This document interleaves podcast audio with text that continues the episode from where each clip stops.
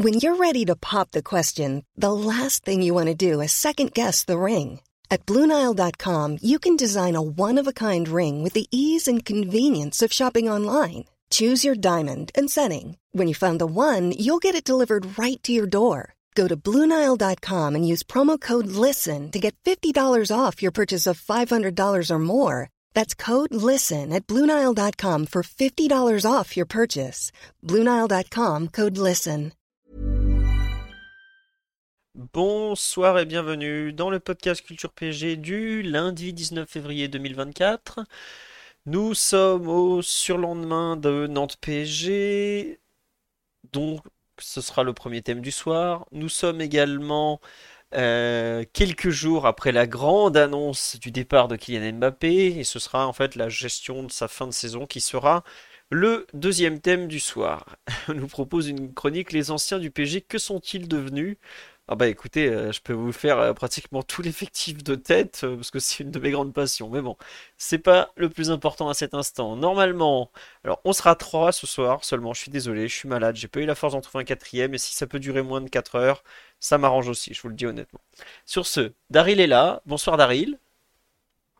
Salut Philo, salut tout le monde. Voilà. Et normalement Blaise est là. Il est. T'es par là, Blaise? T'es là? T'es pas là? Je suis là, je suis là. Voilà. Alors, bonsoir Philo, bonsoir à tous. Il est, il est en train de revenir d'un extraordinaire euh, Rouen Red Star, pour que vous sachiez. Donc, euh, il a vu un grand match. J'ai vu des milieux de terrain faire des choses que certains euh, devraient faire chez nous. D'accord. On me dit, je veux aussi bien que le Bayern de Tourelle. Il y a un peu de ça, il y a un peu de ça. je suis désolé, à mon âge, deux matchs de podcast dans la semaine, le dimanche, je, je... terminé, il n'y a plus personne. Euh, merci à Rilo20 pour le subs, effectivement, c'est très gentil à toi. On va donc attaquer sur le match du week-end qui était Nantes-PSG. Alors, affiche qui ne faisait pas rêver. Hein. On va pas faire croire que c'était le match du siècle, hein, c'était pas le cas. Euh, les Parisiens sont quand même imposés 2-0 au stade de la Beaujoire, ouverture du score de Lucas Hernandez, que je vous ai mis en photo pour illustrer, à la 60e minute, sur une passe décisive de Marquinhos. Je sais pas, si j'avais pas eu le temps d'aller voir si la Ligue l'avait validé ou pas, j'imagine que oui, parce que comme il y a eu. Euh, enfin, la passe était volontaire. Euh, et deuxième but de Kylian Mbappé sur penalty à la 78e, 15-20 euh, minutes après son entrée en jeu. Alors, comment, par où commencer concernant le, match de ce samedi? Eh bien, écoutez, on s'attendait pas à grand chose quand on a vu la composition d'équipe, quand on a vu un peu le fait que Luis Enrique comptait pas tirer sur la corde trois jours seulement après un match de Ligue des Champions, compo très alternative, des joueurs qu'on n'avait pas vus quand même depuis un certain temps. Bah, qui jouait seulement son deuxième match de 2024. Colomboigny de retour en pointe où il n'avait pas joué depuis un, petit moment aussi. Je crois que même c'était son premier match en pointe euh, de 2024, l'ami Colo. Euh, on avait aussi euh, Ugarte relancé au milieu de terrain, Asensio relancé, le retour de Zaire Emery en, arrière droit que personne n'avait vu venir. Euh, donc une compo très alternative. En face, un 5-3-2 comme on me dit, bien Made in Ligue 1, ah ouais, euh, bien Jocelyn Courvenec où tu sais que tu vas perdre à la fin, tu crois que tu as des occasions mais tu perds quand même. vraiment la compo que je trouve stupide par excellence, mais bon, après il est content, il a, cru qu'il allait gagner, euh, il n'a pas compris qu'il contre les remplaçants du PSG sans rythme, il n'avait pas fait un bon match, mais c'est pas grave. Vraiment, ça me dépasse totalement, mais bon. Côté Nantais, ils sont pas très contents lui, on sait pourquoi au moins. Bien une EKTF, alors je pense que l'UNECATF euh, tente de proposer un football même un peu plus intéressant que ça, mais bon. Euh, bah, globalement, ça a donné le match que ça devait donner, à savoir une, purge en première mi-temps, PSG qui n'arrivait pas à jouer vite, euh, qui tentait un peu d'impulser depuis l'arrière, de donner un peu du rythme. On a vu que ça marchait en début de rencontre, mais ça n'a pas tenu bien longtemps. Euh, puis la deuxième mi-temps, euh, Nantes peu à peu bah, fatigue à force de. Nantes a quand même tenté de défendre la largeur à trois milieux de terrain durant 90 minutes. je ne sais pas si on se rend compte un peu de, l'incongruité de la chose. Bah évidemment, ça n'a pas tenu. Et d'ailleurs, sur le but de Lucas Hernandez, on voit Marquinhos qui, qui, le décale et le milieu de terrain qui est censé venir, enfin qui venait en, première période sur lui est trop loin, il frappe et ça fait but. Bon alors, il y a un peu de réussite, mais enfin je sais pas parmi vous combien se sont dit bon bah c'est le genre de match qu'on va débloquer dans la dernière demi-heure, à part si le gardien prend feu quoi. globalement, ça y ressemblait euh, beaucoup. Ça m'a un peu rappelé le, Clermont PSG. Je sais pas si vous vous rappelez, en début de saison, on finit à 0-0 parce que Moridio fait un match extraordinaire. Bah voilà, c'est ce genre de rencontre de Ligue 1 face à un adversaire assez médiocre où tu sais que tu vas gagner à la fin pour peu que le gardien prenne pas feu parce que tu vas forcément avoir des, occasions euh, qui vont venir parce que tu as trop de talent technique et que ton adversaire tenter de défendre comme ça 90 minutes si c'est pas une équipe qui est très bien organisée, ça craque toujours à la fin. Ça a craqué sur la fin. Il y a eu 2-0, il y aura pu y avoir 2-1, comme il y aura pu y avoir 3-1. Bon, le PSG a fait le boulot. Euh, c'était pas un samedi soir mémorable, si ce n'est que Luis Enrique a découvert euh, Laurent Pagadelli. Et ça, déjà, ça a été un grand moment. Mais à part ça, non, franchement, c'était le, match de, de Ligue 1 du samedi soir entre une équipe euh, post-Ligue des Champions. Et on a vu ce week-end qu'il y a beaucoup d'équipes post-Ligue des Champions qui ont eu du mal et une équipe qui malheureusement peut pas viser beaucoup plus que la bataille pour le maintien avec euh, un coach aussi limité, un effectif aussi limité et des, joueurs aussi limités malgré tout. Donc une bonne chose de faite, mais c'est un match qu'on oubliera très vite et qui manquera à personne. Je sais pas si vous vous rappelez, pour finir un peu ce bout du match, il y a deux ans, après le huitième de finale aller, pareil, qui était donc à l'époque PSG Real, qui avait été un match euh, bien meilleur que PSG Real Sociedad. On avait joué à Nantes euh, trois jours plus tard. Et c'était à l'époque euh, le Nantes de Comboiré qui faisait une très bonne saison. Avec euh, Blas, Colomboigny, Quentin Merlin. Nantes avait fait un super match. Il nous avait mis 3-1. Alors, Lafont avait fait le, match, un match incroyable. mais le 3-1 était bien payé pour eux. Mais en termes d'opposition, c'était quand même autre chose. Là, je regrette. Samedi soir, on me dit que c'est un match de Coupe de France contre une troisième division. J'y crois. Hein. Bon, il y a Mostefa Mohamed devant qui est, un, qui est un vrai bon joueur. Sissoko qui a fait mal au milieu. Et Palois qui a fait un match de papa derrière. Mais à part ça, euh, je vois pas trop la différence entre ce match-là et le match qu'on a fait à Orléans, par exemple, euh, il y, a, quelques semaines. Quoi. le PSG, a, pendant toute une mi-temps, par exemple, a réussi à, comment dire, à éteindre tout pressing, euh, tout, toute tentative d'avancée nantaise pratiquement au bout de deux passes. Le PPDA euh, parisien euh, ou nantais plutôt euh, samedi, je sais jamais comment ça fonctionne. Il doit être à, deux passes tentées avant de perdre le ballon pendant 60 minutes par exemple. Donc bon. Voilà, adversaire très très faible et pas pas foufou.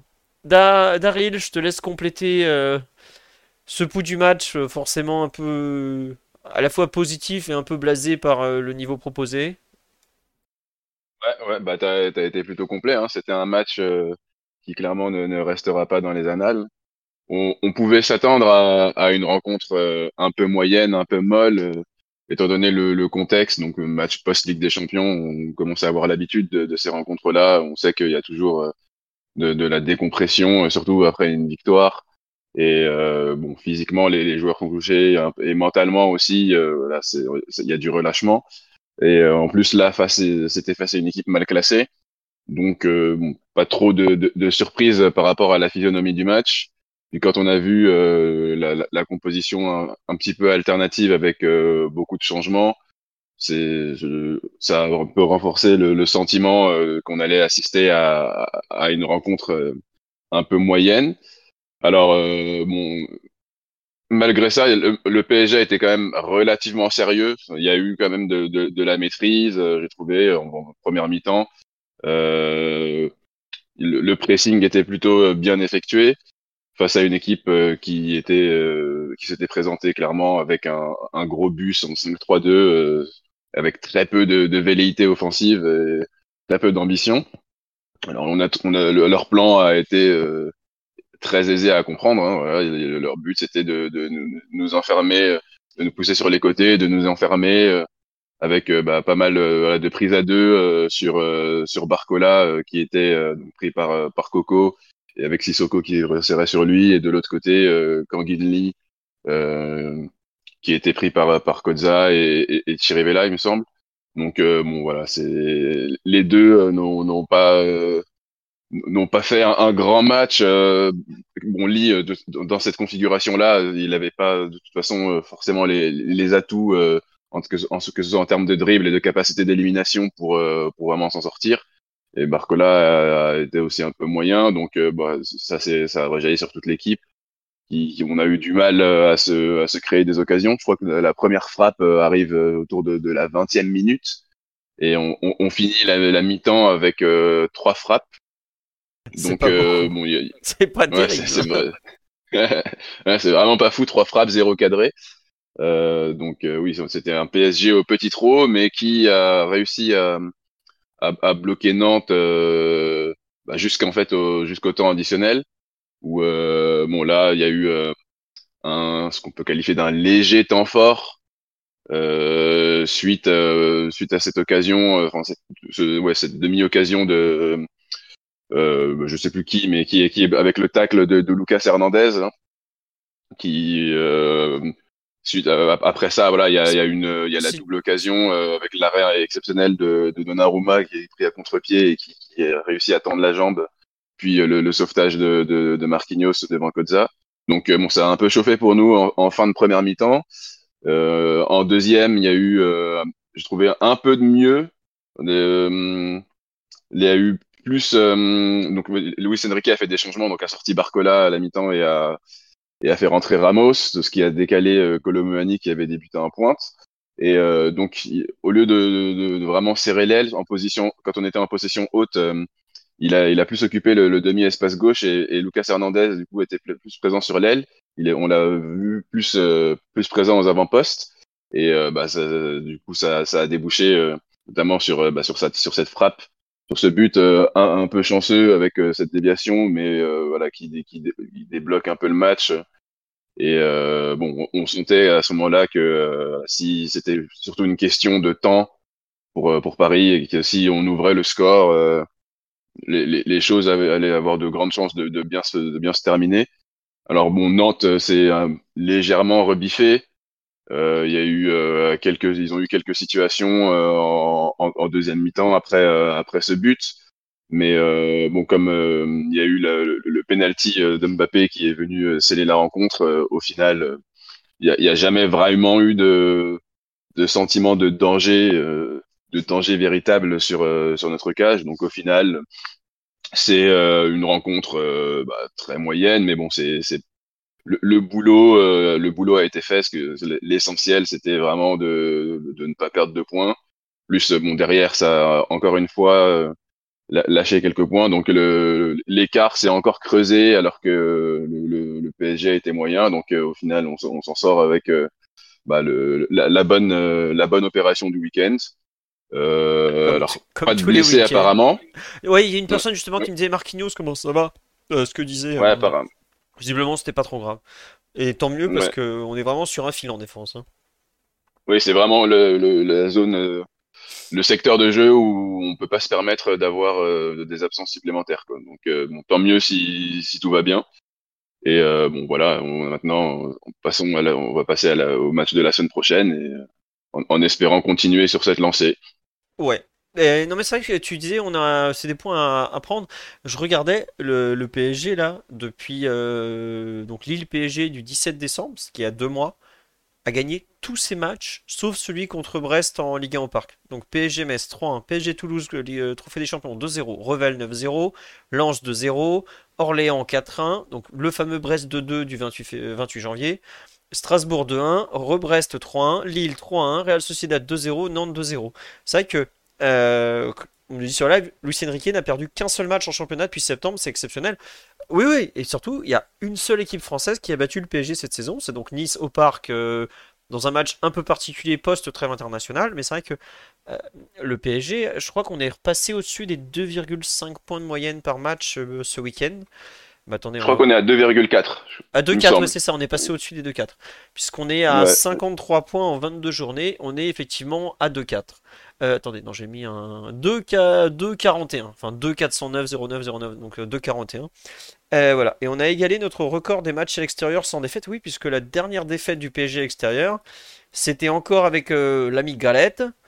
Et c'était, si je me trompe pas, en. Je cherche, je cherche, je cherche.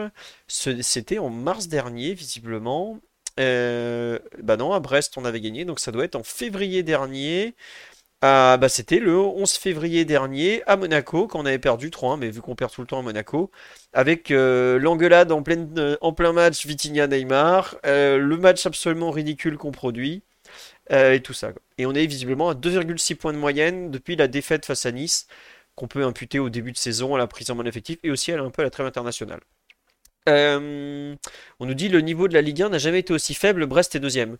Oh, il y a eu des saisons de Ligue 1, je peux vous dire, je sais pas si vous les avez connues, euh, vers 2006, 2007, quand Lyon a été champion. Il y avait des années où c'était très très très mauvais. Euh, pareil, même encore 2008-2009, le niveau était pas si mauvais de mémoire. 2010, 2011, même 2012, quand Montpellier est champion, c'est pas non plus une équipe très très forte. Et c'est pas génial cette année, mais euh, des équipes comme euh, euh, Brest, malgré tout, est forte collectivement. Lens, c'est malgré tout une bonne équipe. Lille est aussi une bonne équipe. 2015-2016, affreux. Bah oui, 2015-2016, on finit à 30 points, 31 points d'avance de mémoire. On, on, on Ça, on est champion en mars. Bah, vous à la 30e journée. cette année, on joue le 31 mars à Marseille. Ce sera la 27e journée. Au rythme où ça va. Oui, ça peut être plié. Hein. Ah, on peut être champion au stade Vélodrome. À la fête, elle va être drôle. Hein. hein? Alors, on pourra mettre des beaux t-shirts 12, euh, 12, euh, championnats, aucun acheté, ou ce genre de truc. Ah, on va être bien. Hein. Ça, va, ça va être rigolo. C'est, ça peut être le 17 mars à Montpellier, le 31 mars à Marseille, euh, le 7 avril au Parc contre Clermont. ouais. Et on me dit, ouais, Lyon est champion avec 68 points en 2003. Voilà, bon. Il euh, y a eu des championnats pas. Mais c'est vrai que cette année, la, la chute de, de niveau des, gros clubs est, assez terrible. Et c'est ça qui donne l'impression d'un championnat qui, n'avance pas. Et je suis d'accord avec vous, il y a pas mal de, mauvais, de mauvaises équipes, en fait. Pas enfin, dans les équipes avec des gros effectifs qui devraient produire quelque chose collectivement, euh, effectivement, on est en dessous du lot. Et on me dit il y a peu d'attaquants qualitatifs. Euh, moi, je trouve que c'est au niveau des milieux de terrain, surtout qu'il y a une vraie baisse de niveau. Euh. Alors, il y a eu pas mal d'absences. le fait que Lyon et Marseille soient aussi en crise. Euh, ouais, une équipe comme Monaco est bizarre. Bah ouais, une équipe comme Monaco, euh, à partir du moment où tu mets un peu tout dans les pieds de Golovin, euh, on sait que c'est pas un joueur très fiable et très régulier, bah ça chute comme ça. Il y a beaucoup d'équipes comme ça qui sont très dépendantes d'une ou deux individualités que le, coach n'arrive pas à tenir dans la durée. Parce que Nice, c'est pas normal que le deuxième, enfin ils sont troisième maintenant, dès qu'ils prennent un but, c'est fini quoi. La Cannes a fait tuer la Ligue 1, il n'y a pas que la Cannes. Hein. La première partie de saison, Bon voilà, la Cannes a fait mal à des clubs comme euh, Marseille ou un peu Nice aussi quand même. Euh, mais il y a d'autres clubs qui, avaient des joueurs à la Cannes qui s'en sont très bien sortis. Hein. C'est surtout que les, équipes ont du mal à être constantes et euh, ça se voit vraiment beaucoup sur la durée d'un championnat. Je crois qu'on a eu 5 ou 6 dauphins déjà au PSG cette saison, entre Marseille, Nice, Monaco, Brest. Euh, en début de saison, je sais plus qui était là, mais bon, ça fait beaucoup. Ça veut dire qu'il y a beaucoup d'équipes qui ont été bonnes, qui ont coulé ensuite, etc. etc. Pour revenir sur euh, Nantes PSG, qui était quand même le thème principal du soir, euh, tu l'as dit, Daryl, beaucoup de. Offensivement, on s'est pas régalé. C'était même assez, moyen. Hein. Peu d'occasions en mi-temps, un peu plus par la suite. par contre, moi j'ai trouvé que défensivement, la qualité du pressing en première période était quand même assez impressionnante on l'avait déjà vu contre Lille, où il se faisait prendre à la gorge euh, d'entrée. Euh, là, c'était intéressant parce que bah, Nantes pas, voulait pas forcément le ballon, mais même trois passes, il n'y arrivait pas. Euh, je pense, bah, là, j'ai illustré Cougarté. c'était, il a très très bien personnifié cette volonté d'avoir de récupérer la balle extrêmement rapidement, de pas laisser la moindre chance à une à une contre-attaque en fait. Et c'est exactement ça. Sur ce genre de rencontre, ce qui devient dangereux, c'est quand les contre-attaques adverses commencent à marcher et à créer des 3 euh, contre 3 derrière, 4 contre 4, 2 contre 2, parfois même 1 contre 1.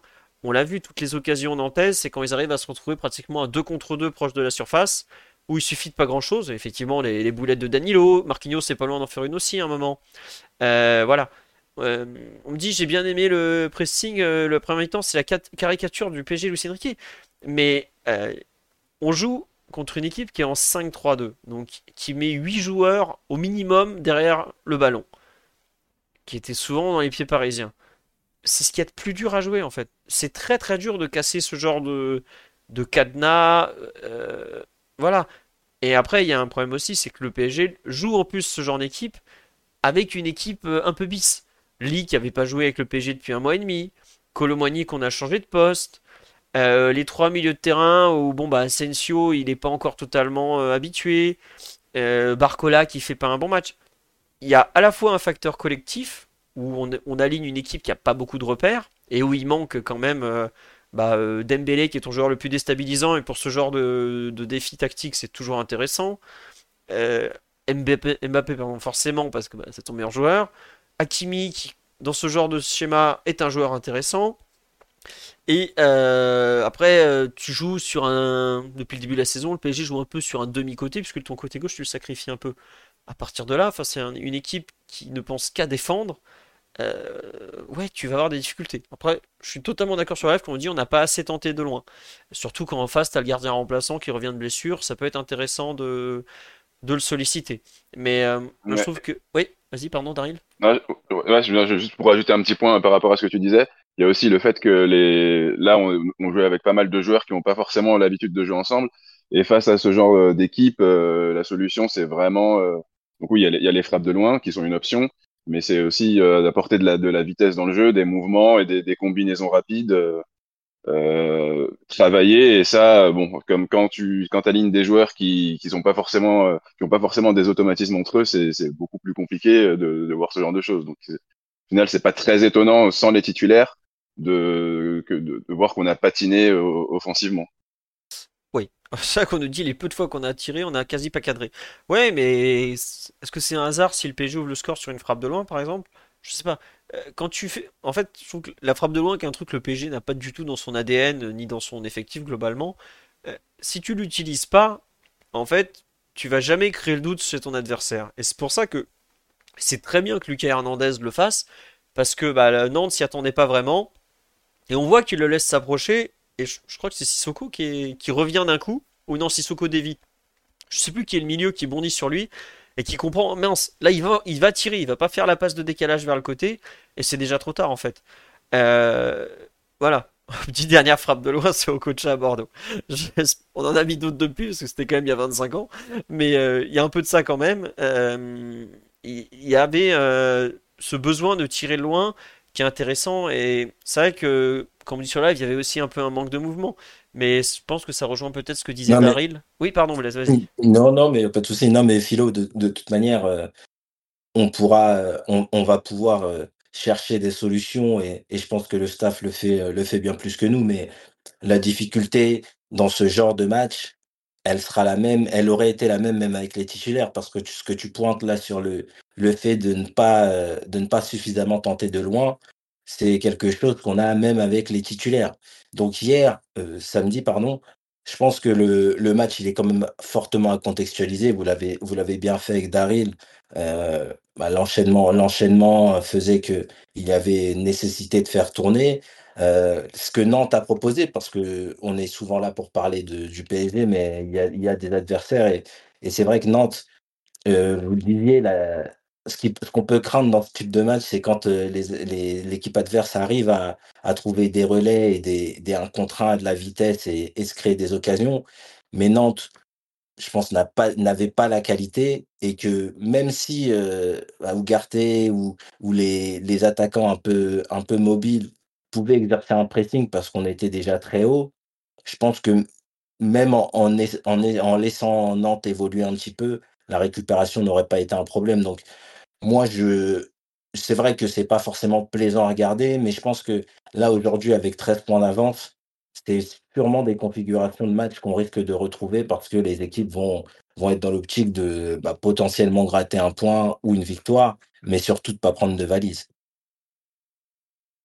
Ouais, effectivement, la quête de la déroute qui fait mal au goal average, euh, on risque de, on Le risque championnat est très serré, hein. Le championnat est très serré, donc Ah ça, bah, ça a une importance pour les autres. attends, euh, je vais vous citer un truc qui est complètement fou. Ce que j'avais, ce que j'ai tweeté euh, samedi soir avec le compte de culture, c'est que euh, il y a autant d'écart entre euh, le PSG et Nice, qui est troisième. À l'époque, j'étais deuxième, qu'entre Nice et Lyon, qui est onzième. je, sais pas si on se rend compte. Euh, bon, voilà. Tu as euh, moins d'écart, je crois, entre le premier Paris et le deuxième Brest qu'entre le dixième Strasbourg et le dernier Clermont. À savoir 9 points d'écart entre les deux. Pour vous donner une idée de à quel point le, PSG est loin devant et à quel point euh, le championnat est malheureusement homogène, ce qui n'est pas forcément un très bon signe. c'est sur l'aspect un peu euh, collectif, euh, il y a des choses sur lesquelles vous voulez revenir ou pas euh, concernant le match? Moi, j'avoue que ce qui m'intéressait, c'était vraiment la partie défensive a été pas mauvaise, même si je trouve qu'il y a quand même des, erreurs individuelles assez gênantes à, ce niveau-là. Mais bon, ça, il y a aussi un peu de Ligue des Champions. bah d'ailleurs, Lucien Riquet l'a dit, hein, il a fait 5 changements parce qu'il trouvait qu'il y avait besoin de, de remettre du sang frais, mais j'ai l'impression que s'il est, il regrette peut-être même de ne pas en avoir mis plus. On dit ça que le, démarrage a été laborieux. Sur la, ouais Blaise sur le sur le match euh, collectivement.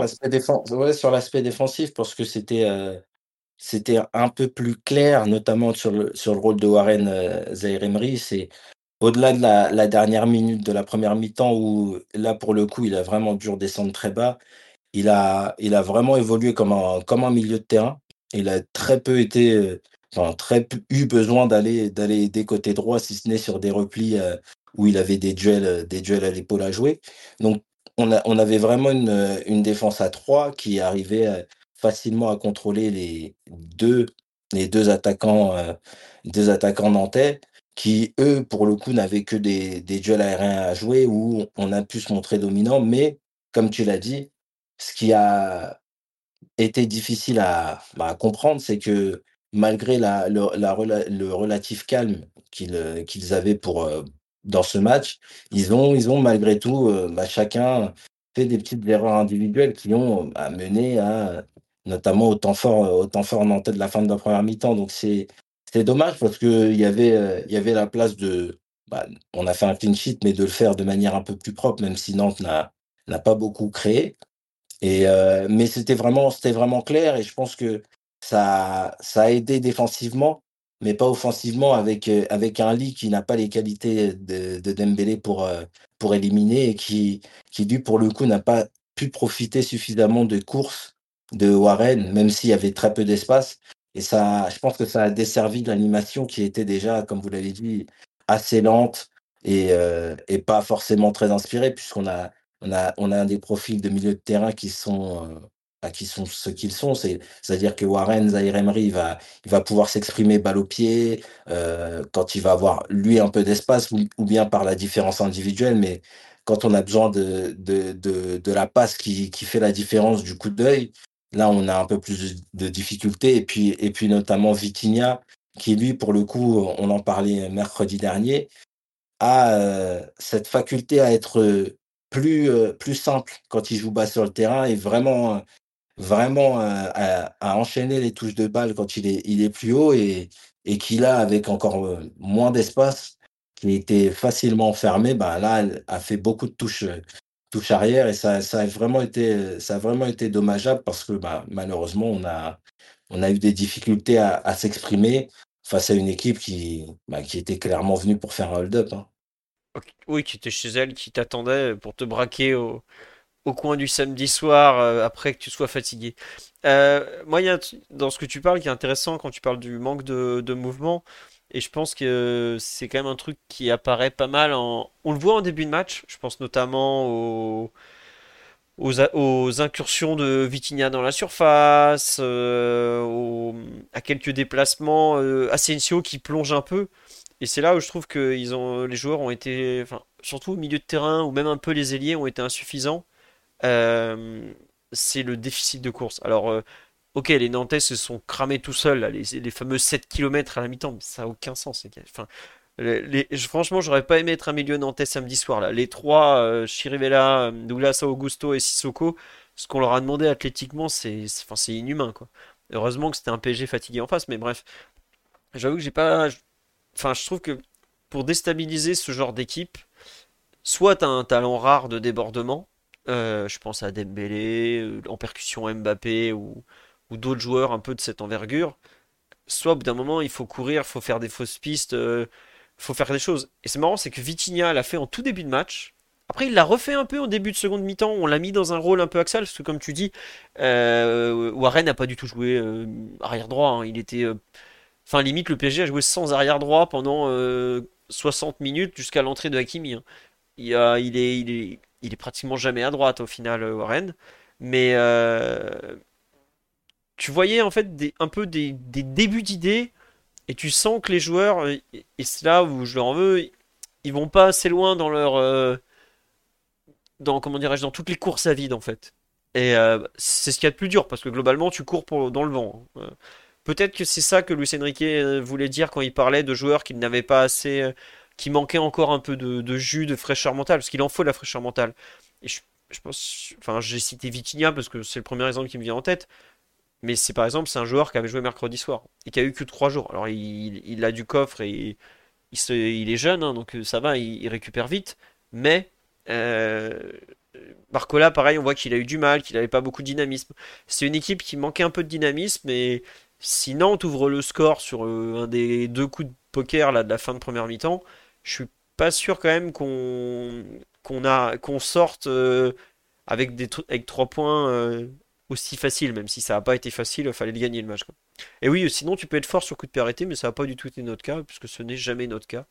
À l'exception des matchs de Ligue des Champions où d'un coup on se met à tirer les corners de façon intéressante. Mais comme c'était la Ligue 1, on n'avait pas le droit.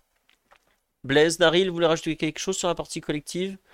Ou on passe un peu au, au perf qui... Non, Vas-y. J'allais juste rajouter, euh, enfin compléter euh, un petit peu ce que tu disais parce que je partage totalement. Et, mais euh, je vais le redire parce que je l'ai un petit peu dit tout à l'heure.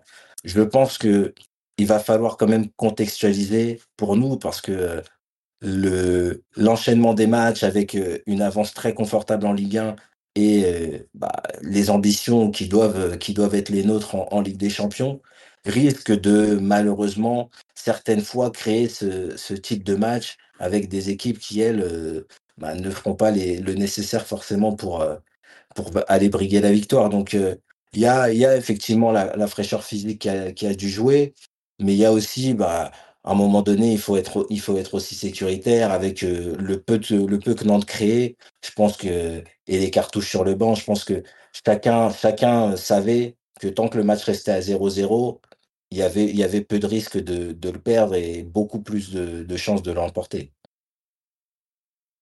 Très bien, ce sera la conclusion de l'analyse collective. Euh, juste, merci à Yehuda79, à Martin BLT11, à Arnaud Ben, à Xargat et à Rilovin pour les subs de début d'émission. On passe au perf individuel. Est-ce que nous faisons notre traditionnel désormais Pudidio, savoir à quel point Gianluigi Donnarumma a été bon ce week-end?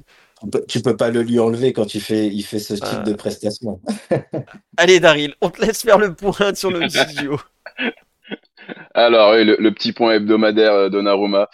Euh, bah alors il est dans la lignée depuis euh, maintenant un, petit moment hein, de, de, ses, de ses performances bah, plutôt irréprochables. Là encore une fois, il y a je vois pas de, de, de soucis. Euh, le, moindre souci, la moindre chose, euh, même, le, même si on rentre dans les petits détails, euh, je, trouve que sa performance est, est, quasi parfaite. Alors c'était apparemment sa, sa centième sous, le, sous le maillot du PSG. Et bon bah il a, il, s'est illustré comme, comme il fallait. Donc, il y a... Ou centième en Ligue 1 Danilo c'était centième en Ligue 1 et Donnarumma centième avec le PSG, c'est ça? Ouais, je crois que c'est ça. D'accord. Ouais, ouais, ouais. Parce que je comprenais pas comment euh, les deux pouvaient être au même nombre. Donc il y en a un, c'était tout compris. Effectivement, c'est ça. Et l'autre, c'était juste la Ligue 1. D'accord. Ouais.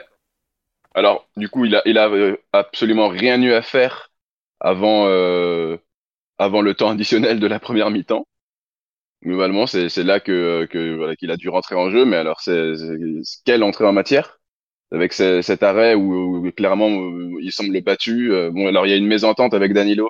Ça c'est peut-être pas la, c'est pas la première fois que qu'on voit des, des, petits soucis de, de, communication entre entre lui et, et, sa défense centrale. Il y a, je sais plus quel match c'était euh, récemment là où euh, du coup il percute Marquinhos, qui, qui lui reproche après de, de de pas lui avoir parlé. c'était peut-être Lille? Je crois Je que c'est. bah, en tout cas, c'est C'est pas Brest en Coupe de France, sinon? Peut-être Brest, euh, c'est peut-être Brest en Coupe de France. Ouais, en tout cas, c'est Ouais. voilà, c'est un match Ah vraiment récent. Ou à Strasbourg, peut-être, je sais plus. Un des Ah, deux, en tout cas. ouais. Mais tu vois, je suis sur l'action, sur l'action, j'ai l'impression que c'est Danilo qui écoute pas. hein. Ou alors il l'entend trop tard, je sais pas, parce qu'on dirait qu'il s'arrête à moitié. Euh, j'ai pas trop envie de mettre ça sur le dos de, de Donnarumma. Ouais, Ah non, je veux pas- non, non, non, je peu pas- je- toi. Ah non, je mets pas ça sur le dos de Donnarumma, hein, pas du tout. Mais voilà, c'est juste une, un, un problème de communication. C'est c'est plutôt la défense globale, quoi, la, la charnière et le, et le gardien. Après, euh, oui, j'ai l'impression aussi, comme vous, que, que c'est plus Danilo qui, euh, bon, du coup, fait, fait, fait cette erreur euh, qui permet à, à, à Mohamed de récupérer le ballon et d'être en excellente position euh, pour tirer.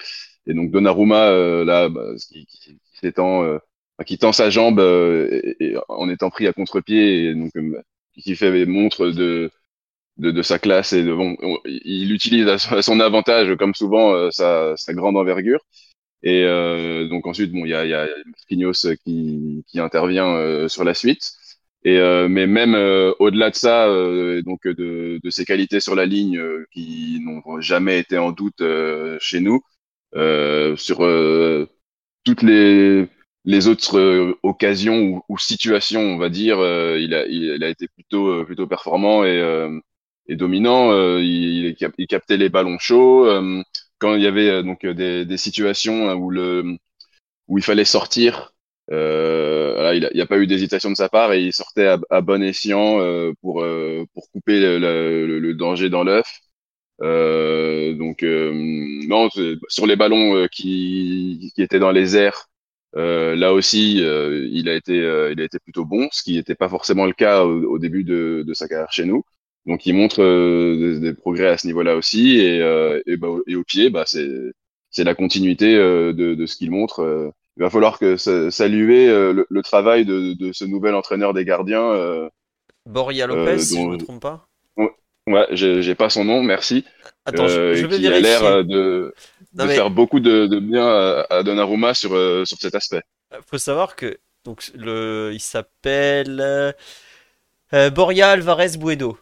Et quand son nom est sorti, je crois d'ailleurs que c'est moi qui avais trouvé l'information au fin fond d'un canard espagnol. Je suis allé voir le truc, je me suis dit, mais c'est quoi ce truc? Enfin, c'est quoi ce bordel? Comment le PSG va aller chercher un entraîneur des gardiens en D2 espagnol? Donc il était au FC Andorre, hein, qui, est en Liga, je sais plus comment elle s'appelle, de la D2 quoi euh, qui a commencé sa carrière en étant en Corée du Sud. Oui, oui, vous avez bien, euh, bien écouté. Il était en ou à Hong Kong, un des deux, enfin un truc. euh, il a un parcours de gar- d'entraîneur des gardiens tout à fait hors norme. Euh, et il est arrivé Hong Kong, c'est ça. Il était dans la première division hongkongaise. Il a commencé. Après, il est passé. Il a fait deux clubs sur place. Il est passé par Almeria en D2. Et là, ensuite, FC Andorre, où il est resté quand même pratiquement trois ans. Et euh, bah, il est arrivé cet été au PSG. Et j'avais pas vu euh, un gardien euh, progresser autant depuis, je pense, le travail qu'avait effectué l'adjoint de Unai Emery. Comment il s'appelait le gardien? C'était euh, l'entraîneur des gardiens d'Unai qui avait fait un très très bon travail au début avec ah avec Areola à un moment. La, meilleure saison, c'est quand il est Ravi Garcia. Voilà, merci. Euh, où on sentait une vraie progression. Bah là, c'est pareil, Donnarumma, on, on a l'impression d'une vraie progression. Et ça, sur live, on me le signale, c'est très juste. Euh, il a perdu du poids. Et je crois que c'est Mathieu qu'on avait parlé quand il avait signé. Il a dit Donnarumma, faut se méfier. Il est connu un peu pour faire le yo-yo sur son poids. Et euh, bah, un gardien qui est un peu lourd, il est moins rapide, il est moins vif, ça coûte des buts. Et effectivement, je pense qu'il y a peut-être une reprise en main diététique qui lui fait beaucoup de bien. Mais en tout cas, c'est un régal de le voir euh, toutes les semaines. Je, je me, je dois vous avouer que je, me régale également de voir les débats où on m'explique que des gardiens euh, très moyens de Ligue 1 font une meilleure saison que Gianluigi Donnarumma. Je fais non, pas du tout en fait. Et euh, j'ai hâte de voir les trophées de fin de saison pour savoir si Gigio sera volé de son titre très mérité de meilleur gardien de Ligue 1. Voilà. J'ai pas suivi. Il y a, y y vraiment des débats là sur, euh, Ah bah, sur Donnarumma non, et la concurrence en Ligue 1. Eh, mais j'ai lu euh, là l'autre jour, je sais plus dans les dans les réponses de quel compte, euh, je crois que c'était je sais plus c'était ActuFoot ou RMC, où j'ai vu Donnarumma, il est pas top 3. hein. Brice Samba, Lucas Chevalier, et je sais plus qui c'était le troisième euh, type, et Marco Bizot. là, genre, mais, mais, mais il faut arrêter de boire en province. c'est les, possible. les- les gardiens de l'autre championnat, Philo, c'est pour ça. Non, mais j'étais là. euh, Du je- vrai championnat. les- Ouais, voilà, les gardiens du vrai championnat. Je mais. Enfin, le PSG, voilà. Euh, on me dit, il fait pas beaucoup d'arrêts. Euh, parce qu'il a fait à Reims. Je revois encore Will Steele devant sa, la télé là, après le match sur, euh, sur Prime. Non, mais c'est quoi ça? C'est quoi ça? ça c'est but, ça, normalement. Euh, Enfin, il On, a on fait ne des se rend trucs. plus toujours compte, Philo. Non, On mais moi, rend je suis d'accord. hein. Mais tu vois, enfin, pour, que- un- pour, un, pour euh, être un peu plus sérieux, c'est là où on se rend compte que euh, les gens vont pas forcément regarder tous les matchs du PSG et avoir tout en tête parce que bah, t'as souvent des scores 2, 3-0, mais le nombre d'arrêts qu'il a fait à 0-0, 0-1, euh, 1-1, 2-2, tu, tu vois, les arrêts qui comptent, c'est pas la, parade super utile à 5-0, quoi. Voilà, euh, il a quand même rapporté des points cette année.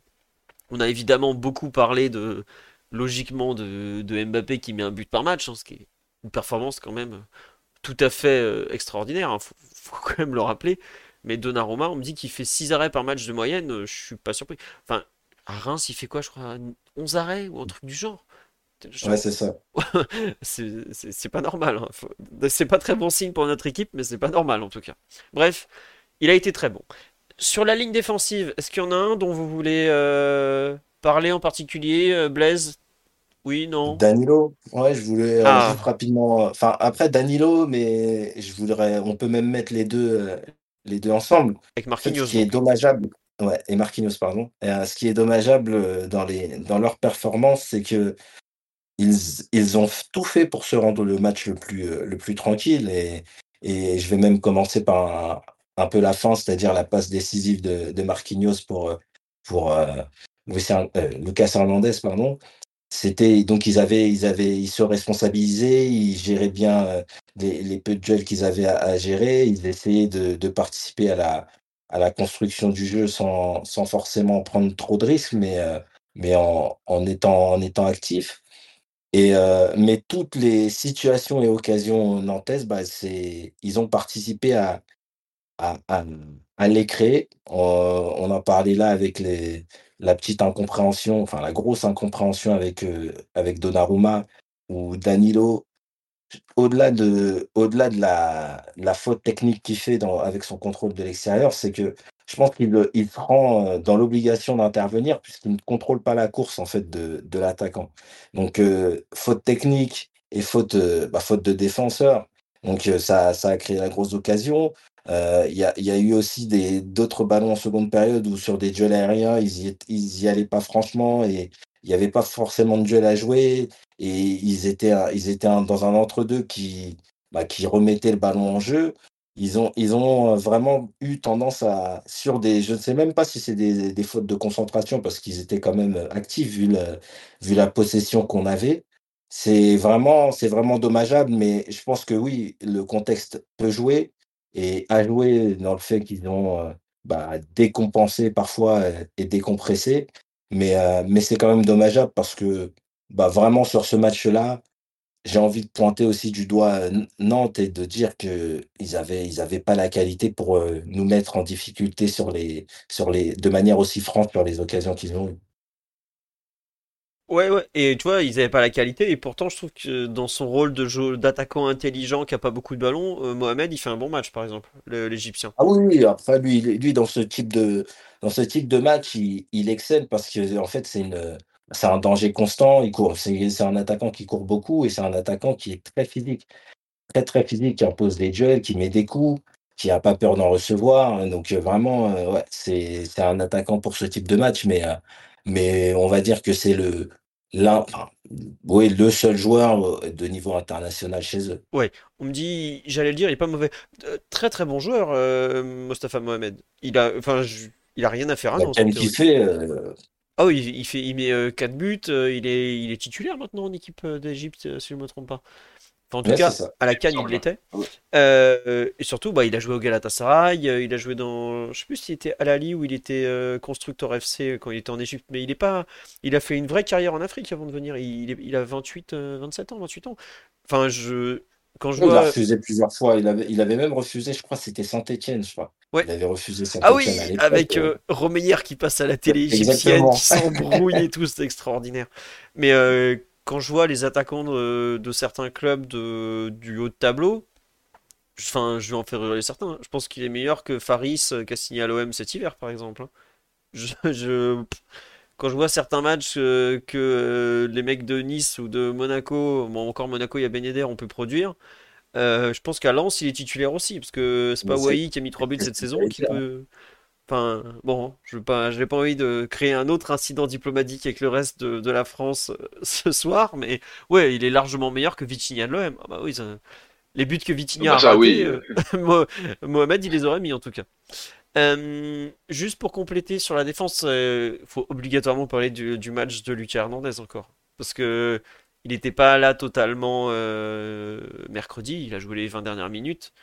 Là, samedi, il a joué les 90. Mais grande jugador, Lucas Hernandez. Euh, pff, ce qu'il apporte, euh, enfin, limite, on joue avec un système un peu particulier où le l'arrière gauche est plus ou moins un, central de défense à 3. Mais samedi soir, il joue pratiquement deux postes. hein. Il joue pra- pratiquement arrière gauche traditionnel, euh, central gauche. Le tacle qu'il fait juste avant la mi-temps, le tacle défensif, je crois que c'est sur euh, Chirivella, il est incroyable aussi. Tu, tu penses qu'il y a but et en fait, non, il n'y a pas but. Euh, on me dit meilleur défenseur du PSG depuis Thiago Silva. Et oui, et oui, monsieur, c'est tout à fait ça. Euh, j'avoue que je n'attends qu'une chose, c'est le retour de Nuno pour voir si on change l'animation, pour voir s'il reprend un poste plus axial. Euh, parce que c'est un joueur qui. Enfin, aujourd'hui, le meilleur défenseur central du PSG, c'est celui qui joue pas dans l'axe. C'est un peu particulier. Mais c'est comme ça, parce qu'on sait que c'est aussi le plus apte à jouer côté gauche. Et non, toujours pas d'explication sur pourquoi il était remplaçant contre la Real Sociedad. Euh, moi, j'ai tendance à faire euh, confiance à Elena Condis de la Cadena Copé quand elle a sorti cette information, comme quoi il faisait partie des joueurs peut-être un peu malades. Parce que ça vient forcément de, vu, vu qui elle est, ça vient forcément du côté hispanique du PSG, donc c'est pas forcément un, discours euh, filtré, je pense au staff, ou peut-être même euh, l'entourage de Lucas Hernandez euh, directement, parce que si je me trompe pas, il a un agent euh, espagnol. Bon, voilà.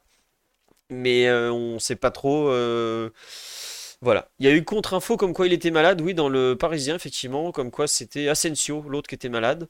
Euh, on nous dit, je suis persuadé qu'il voulait qu'il soit là au retour à cause du carton jaune euh, qui lui trotte au-dessus de la tête. C'est possible, mais toujours est-il qu'on sait pas, euh, on sait pas ce qu'il en est. On dit, il a vite fait oublier son, occupe son côté marseillais. Il y a des joueurs, euh, quand l'investissement est là, le passé s'oublie vite. hein. Il en fait partie. Son investissement est, est parfait, on peut rien lui reprocher. Bon, c'est un top joueur. Pour moi, c'est même euh, le joueur défensif le plus fiable du PSG, avec Donnarumma. hein. Donc j'inclus les milieux défensifs, les, latéraux, tout le monde. Euh, voilà. Non, les cartons jaunes ne sont pas éliminés après les huitièmes, ils sont éliminés après les quarts. Donc euh, si le PSG se qualifie, malheureusement, j'ai un peu peur qu'il rate le quart aller ou le quart retour. Voilà. Mais en tout cas, extraordinaire joueur. Euh, C'est un gars fiable. On croise les doigts pour que ça tienne physiquement parce que je pense qu'en janvier, ça a vraiment tiré, tiré. Je sais pas si vous avez remarqué, mais encore une fois, on finit la rencontre avec euh, une défense centrale qui a bougé, puisqu'ils ont fait rentrer Beraldo. Et cette fois-ci, d'ailleurs, Beraldo a joué dans l'axe et Lucas Hernandez à gauche. Donc, euh, la gestion de, des profils entre Lucas Hernandez et Beraldo est quand même euh, dur à lire, on va dire. Tiens, on demande une question euh, d'Aril Blaise, comme ça vous pourrez participer aussi. Qui est, à votre avis, le meilleur partenaire entre Marquinhos et Danilo après le retour de Nuno pour euh, Lucas Hernandez?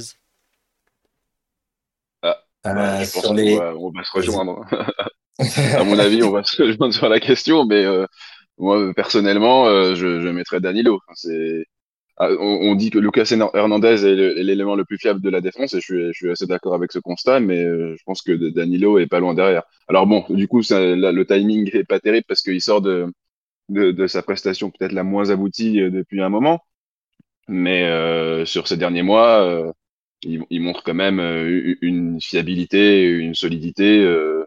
à, à toute épreuve. C'est, c'est un élément qui, à mon avis, est pas loin d'être, indispensable. Déjà dans le groupe, ça c'est, sûr. mais euh, même sur, le terrain, je trouve qu'il apporte euh, vraiment beaucoup, une, une sérénité. euh, c'est quelqu'un qui gagne des duels déjà aussi, c'est la garantie euh, de, gagner des duels et d'être dominant, euh, d'être dominant physiquement, euh, qui, défend très bien la, surface. Euh, je trouve qu'il prend euh, aussi de plus en plus de, de, responsabilités et de risques euh, à la relance. On le voit euh, quelquefois, euh, voilà, atti- attirer le pressing et faire des, contrôles orientés pour éliminer et, après relancer euh, en toute tranquillité. Donc, euh, moi, je, une, une charnière Danilo Hernandez, ça, ça me convient tout à fait.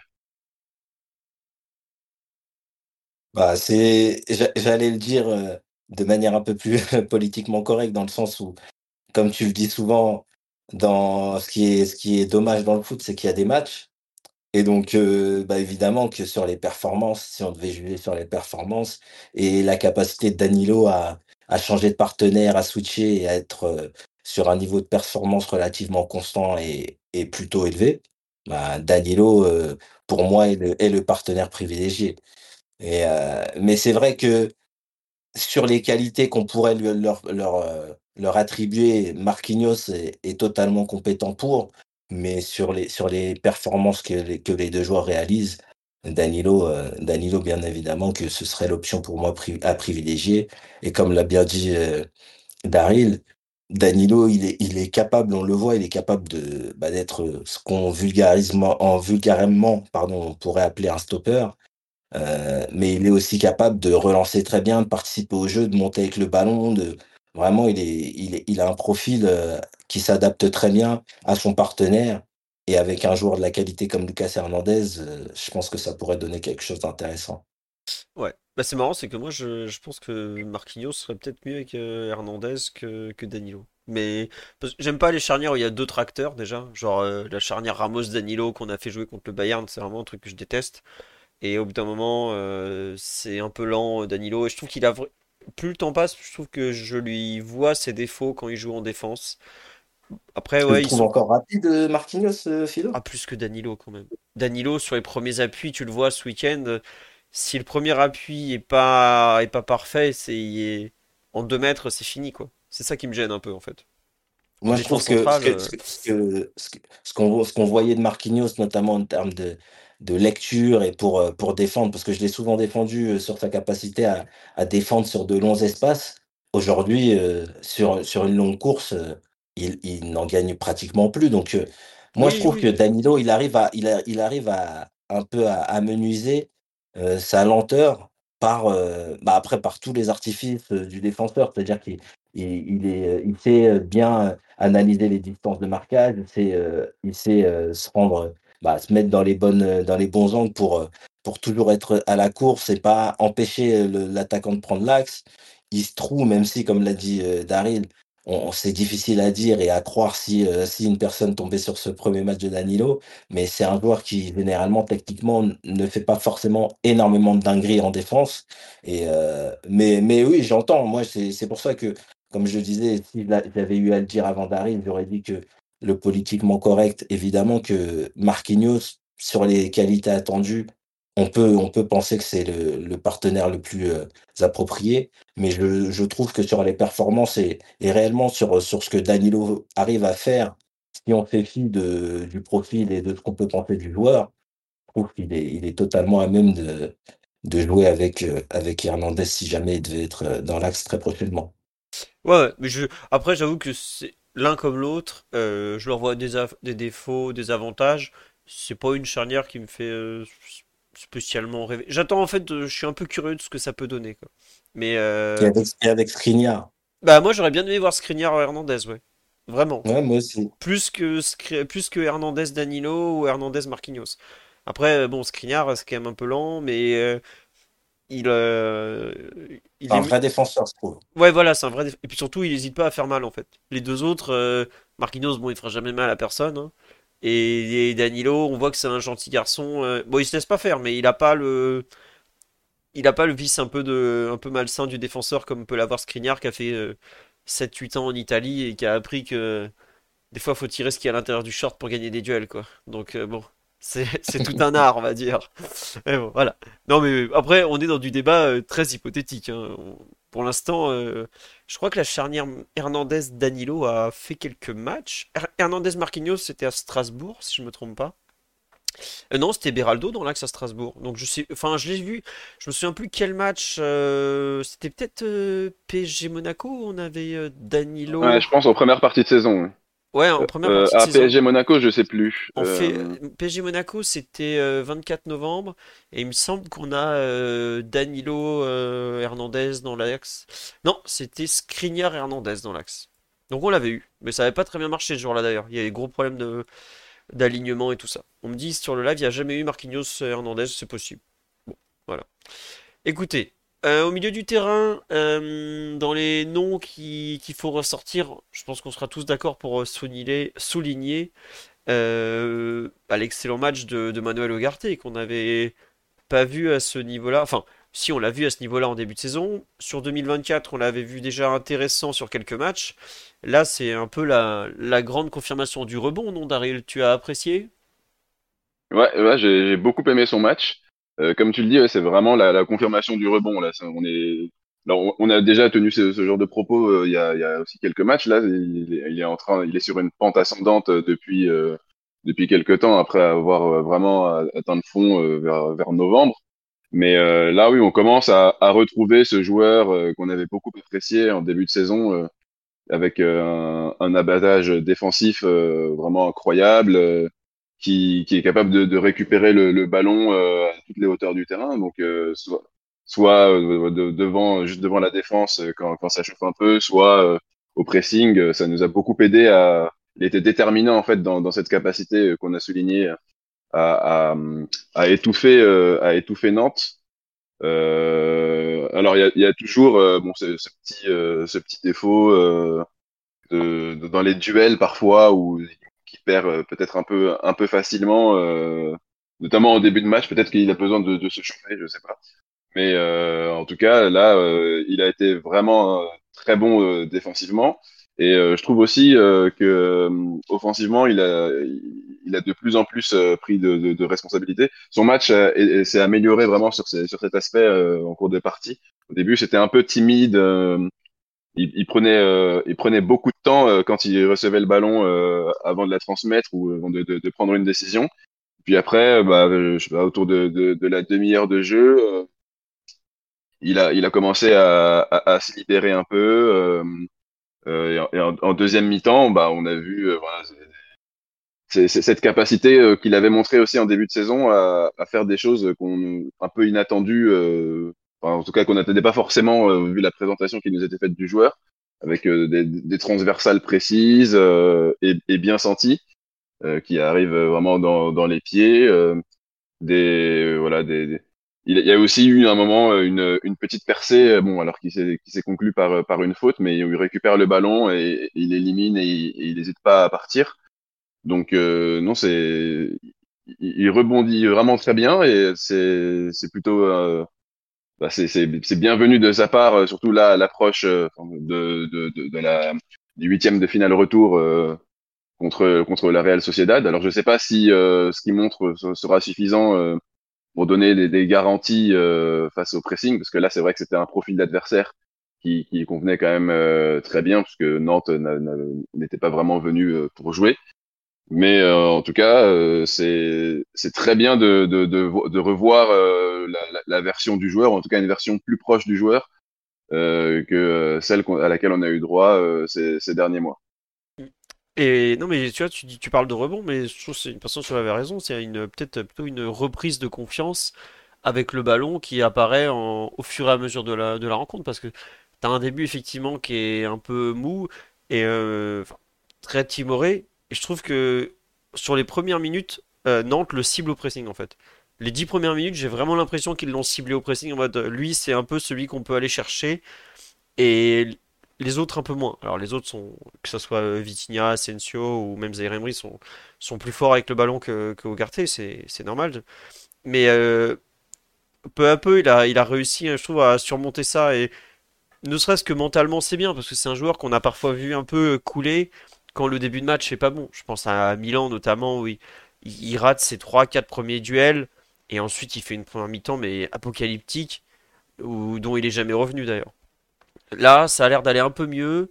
Euh, on voit en fin de rencontre, j'ai un moment, je crois qu'il arrive aux abords de la surface et il est un peu, euh, il sait plus trop quoi faire, il s'efface devant Mbappé. je me suis dit à ce moment-là, ah, il n'a pas encore retrouvé sa pleine confiance. Il est un peu toujours dans cette espèce d'entre-deux entre ce que le jeu demande et ce que la hiérarchie de l'équipe impose. Et il, s'efface trop vite? Mais quand il finit par la transversale vers euh, Hakimi en toute fin de rencontre, je fais Ah, ça, c'est des gestes qu'on ne voyait plus faire, qui recommence à faire. Et c'est peut-être bon signe. Je crois que pour mesurer le, degré de confiance de Manuel Ugarte, il faudra compter les transversales à l'avenir. Pourquoi pas, c'est pas très compliqué à faire. Mais ça va mieux, ça va beaucoup mieux. Je sais toujours pas si c'est un joueur totalement fiable sous pression, comme euh, cela va être mesuré dans quelques semaines à Anoeta. Mais j'espère le revoir en tout cas titulaire euh, dimanche contre Rennes pour voir si, bah, contre une bonne équipe, une équipe un peu de, calibre européen, il est en mesure de confirmer tout ce qu'on a pu voir de bon le concernant au cours des dernières semaines. Blaise, tu veux ajouter euh, quelque chose sur l'ami Manuel? Tu veux parler d'un autre milieu de terrain, d'un attaquant? Ouais, non, mais euh, pour Manuel, c'est euh, bah, noter et puis, et puis le féliciter parce que oui, il, il a été performant et ses, deux dernières prestations le sont, mais mais il n'y a rien forcément à rajouter. Vitinha, je ne vais pas en parler parce que je, je vais être honnête avec vous, j'ai rien à retenir. Warren, par contre, je voudrais quand même parler de Warren, ouais, rapidement. Euh, parce que Warren, on a on a tous été les premiers à dire quand c'était très, très bien et il faut le dire parce qu'actuellement, c'est beaucoup moins bien et on le on l'a souvent vu à un peu les difficultés qu'il pouvait rencontrer face à des adversaires où physiquement, bah, il trouvait du répondant et moi ça, ça peut arriver, mais malgré tout, il montrait, euh, toujours un état de forme, euh, plutôt bon. Mais Mom deserves the best, and there's no better place to shop for Mother's Day than Whole Foods Market. They're your destination for unbeatable savings, from premium gifts to show-stopping flowers and irresistible desserts. Start by saving 33% with Prime on all body care and candles. Then get a 15-stem bunch of tulips for just $9.99 each with Prime. Round out Mom's menu with festive rosé, irresistible berry chantilly cake, and more special treats. Come celebrate Mother's Day at Whole Foods Market. I'm Sandra, and I'm just the professional your small business was looking for. But you didn't hire me because you didn't use LinkedIn jobs. LinkedIn has professionals you can't find anywhere else, including those who aren't actively looking for a new job but might be open to the perfect role, like me. In a given month, over 70% of LinkedIn users don't visit other leading job sites. So if you're not looking on LinkedIn, you'll miss out on great candidates like Sandra. Start hiring professionals like a professional. Post your free job on linkedin.com/people today. Pour la première fois de la saison, on le voit euh, un peu moins imposant physiquement, perdre plus de duels, avoir plus de mal à, l'épaule, à stopper ou à freiner son adversaire. Mais ce que je note depuis, euh, et même la Real Sociedad avec euh, le ballon sur le, contre mal donné pour Dembélé alors qu'il y avait potentiellement la solution Mbappé à gauche, bah là j'ai trouvé que techniquement il avait il était sur des standards auxquels il nous avait pas habitués parce que c'est un joueur qui a pu s'imposer par son avance physique sur ses, les joueurs de sa catégorie d'âge et en tout cas sur son, on va dire sa mise à niveau avec les professionnels. Mais c'est aussi un joueur qui est capable de s'associer, qui a des qualités balle au pied, qui a donné des passes décisives, qui donne des passes décisives, et donc qui nous habitue à, à allier le physique et la technique. Et là, le physique déclinant, bah, on voit que la technique décline, donc il y a, forcément une corrélation, mais c'est vrai que je pense qu'il a besoin, il a besoin aussi de se reposer. Malheureusement, bah là, on va enchaîner Rennes et Monaco, qui sont des, des, matchs où je pense qu'on se rapprochera des, de l'équipe titulaire. Mais, mais j'espère aussi que potentiellement une semaine, un match par semaine lui ferait du bien parce que bah, sur ce match, techniquement, et en plus de ça, surtout quand il a retrouvé ses partenaires un peu habituels avec Hakimi et, et Dembélé, il a vraiment manqué de justesse. Il y a un ballon notamment qui tente de donner rapidement pied gauche avec un Dembélé à 5 mètres. Il lui met 3 mètres au-dessus de, la tête. ça a été un peu compliqué et c'est la première fois que bah, se retrouve confronté à ça. Il n'y a aucune inquiétude à avoir parce que je pense que ce garçon, il est fait d'un autre bois. Mais ça reste un jeune joueur. Il faut aussi apprendre à le protéger. Et, et le protéger, c'est aussi bah, lui dire quand il est pas bon. Donc, je sais que le staff lui dit, mais, mais c'est aussi à noter. C'est marrant parce que je, je l'avais trouvé plus quelconque sur des matchs précédents que sur celui-là. Mais peut-être que je n'ai pas fait attention. J'avoue que ça m'a pas choqué. Enfin, en premier temps, j'ai bien aimé certaines actions. Mais ce que tu dis effectivement sur le, petit déchet technique, peut-être qu'effectivement il était plus propre. Moi je trouve que, comme dit sur live, il fait beaucoup d'efforts, je suis d'accord, mais je le trouve effectivement moins saignant dans ses courses en fait. le fait que sa, grande, enfin, sa plus grande force, c'est qu'il prend le ballon, il remonte 25 mètres, il déchire trois lignes, et il fait super mal. Et ça, c'est quelque chose qu'il n'arrive pas à faire en ce moment. Et c'est peut-être là, effectivement, qu'il y a le plus à, peut-être à noter, à, corriger, mais bon. Ça me, je, enfin, je sais pas le match qui, qui m'a le, plus euh, interpellé sur son état de forme. Peut-être que je le revois. Ou, pas, vu le match, mais on va voir effectivement. Je te déconseille. Euh, non, faut, faut pas le revoir euh, celui-là. Ouais, non, vraiment. Après, je pense que c'est le. Parce que tu, tu l'as dit, il y a, peut-être des matchs où euh, bah, il a été un peu moins. euh, peut-être moins bon que ce soit sur un des deux registres que j'ai que j'évoquais.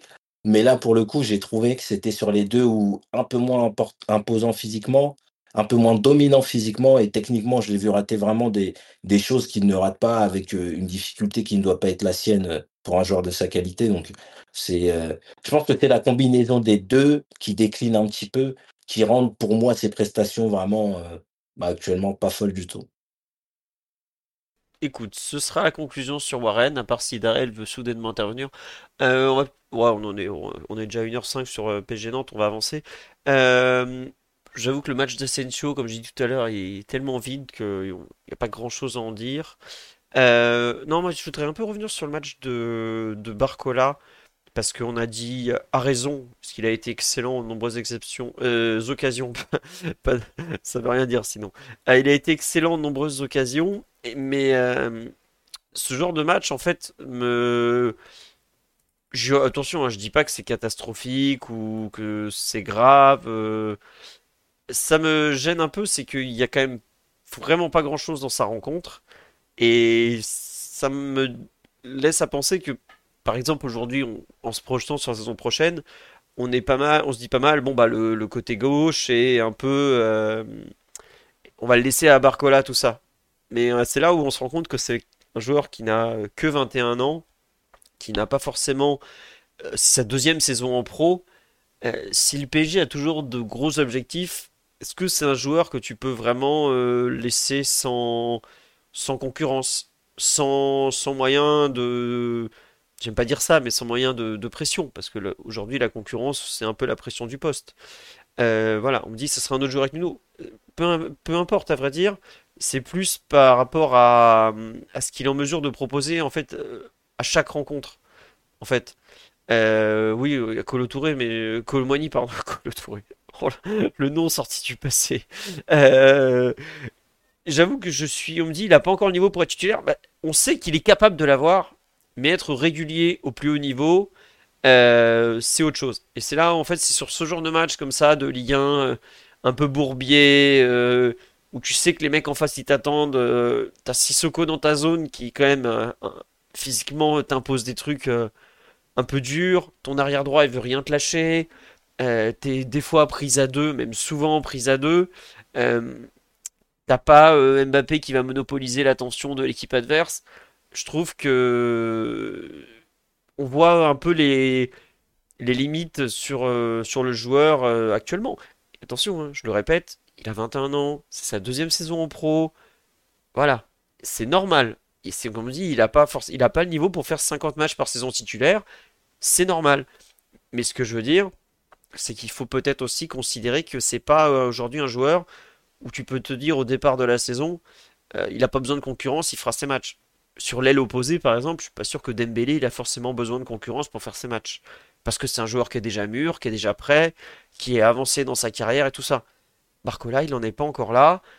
Est-ce que c'est l'aider de lui mettre euh, un joueur qui est capable de jouer peut-être euh, à son poste euh, Enfin, le nom est ressorti récemment. Raphaël Leao, par exemple, est-ce que c'est l'aider ou lui prendre trop de temps de jeu? Je sais pas. Mais je pense que c'est un joueur qui gagne, qui gagne et qui gagnera même à rester en, en concurrence pour l'instant. Donc euh, ce match me l'a, m'a en tout cas refait penser à ça parce que euh, parce que c'est c'est c'est aujourd'hui pratiquement devenu le titulaire les yeux fermés. hein. En Coupe de France, là, en début janvier, il a même pas fait les déplacements euh, comme certains titulaires, donc ça m'a fait un peu penser à ça, ce, match. Daryl, Blaise, euh, vous partagez un peu ses, réserves euh, du moment sur Barcola ou pas trop? Ouais, Daryl? Ouais, bah, je suis plutôt d'accord. Bah, c'est un peu, c'est un, écueil classique quand un, un jeune comme ça va, dans un grand club. C'est la capacité à, être performant tous les trois jours. Beaucoup sont capables, euh, voilà, d'être bons euh, périodiquement ou, euh, ou quand il y a un match par semaine. Mais euh, ce qui sépare euh, les, les bons joueurs des, des très bons, c'est, c'est, c'est la capacité à, à enchaîner euh, tous les trois quatre jours euh, les, les, les performances de haut niveau. Et Barcola, bah oui, ça reste un joueur euh, qui a encore un an et demi euh, était sur le point d'être prêté en Suisse. Donc euh, c'est faut, Un il an a- même. hein. c'est déjà, Ouais, ouais, C'était prévu voilà. pour janvier 2023 au départ. hein. Voilà. Donc euh, c'est déjà pas mal euh, qui le, le niveau qu'il a montré pour l'instant et, euh, et, et le fait qu'il ait euh, un peu éteint la concurrence à gauche, pour moi c'est c'est déjà complètement inattendu et, et très satisfaisant. Après bah oui quand quand on, on part sur un projet avec des des jeunes joueurs, c'est le, le genre de, de difficulté euh, auquel on est logiquement confronté. Donc euh, y a, ça fait partie de, de son apprentissage. Et euh, bon, je pense que ça va, ça va pas être un problème pour le futur. hein. On va, on va revoir le, le, le Barcola euh, qu'on, a tous euh, aimé et apprécié dans, dans cette saison. Je, je me fais absolument aucun souci là-dessus. Mais là, voilà, il y avait un dispositif en plus un peu particulier. C'est un, un 5-3-2. euh, C'est vraiment le, la, configuration de match euh, la, la, la plus compliquée euh, à vivre pour, pour un attaquant. euh, est, est constamment pris, euh, pris à deux par des, des mecs en plus avec un Sissoko très solide, euh, bien costaud, qui, qui, qui, qui lâche rien. Et puis Asensio ne, ne, ne lui a pas offert grand-chose aussi à côté de lui. Donc il il était un peu condamné à, à l'exploit. Donc c'est une prestation qui, qui, est- qui est tout à fait excusable. Oui. Ah oui, non, non, mais c'est. Attends, un mauvais match raté, ça arrive à tout le monde. hein. Enfin, c'est. Ah oui, bien sûr. Voilà, non, mais c'est. Il a été sorti dès la mi-temps. Je pense qu'il était encore fatigué de la Ligue des Champions, même s'il avait joué que 70 minutes. Et ben voilà, il fera mieux la prochaine fois. Mais c'est juste que c'est pour un jeune joueur qui découvre la Ligue des Champions, les matchs tous les trois jours, c'est dur. Et c'est pour ça que si on doit partir la saison prochaine avec euh, lui en, entre guillemets, en titulaire de l'aile gauche, faut bien se rendre compte que ça suffira peut-être pas et que c'est pas forcément le même lui rendre service Oui, parce qu'il y a beaucoup oui, il beaucoup d'attentes. Voilà. Je suis d'accord, il faut, il faut, il faut de, de la concurrence. Ça, c'est, c'est clair qu'on on peut pas, en tout cas, à l'heure actuelle, voilà, le décréter euh, titulaire indiscutable et, euh, et se contenter, en fait, de prendre un, un joueur à gauche qui, qui jouera les utilités ou enfin, qui, qui, qui, qui aura du temps de jeu euh, quand euh, Barcola devra être mis au repos ou, ou, ou sera suspendu ou voilà, ce genre de choses. Non, il faut une, une vraie concurrence. Ouais. Euh, on nous dit, je pense qu'il est déjà en concurrence avec Colomani. Bah, c'est vrai que sur le, sur le match de samedi, on peut voir une concurrence entre les deux, puisque celui qui l'a remplacé en, en termes de poste, c'était Colomani. Euh, bon, on verra la suite. Vous voulez évoquer le match de Colomani ou celui de Lee ou on va éviter de parler de, de ces deux matchs. Après, enfin, je suis pas d'a- je dis pas que les deux ont fait la même rencontre. hein. Me fait un match à, à mon goût euh, beaucoup moins mauvais que celui de Lee. Euh, Lee est vraiment. oh là. Il faut revenir à la Ligue 1, monsieur. C'est fini les matchs euh, contre des types qui découvrent les règles du football euh, au début de la compétition. Là, euh, c'est sérieux la Ligue des talents parce que ça a été un peu compliqué.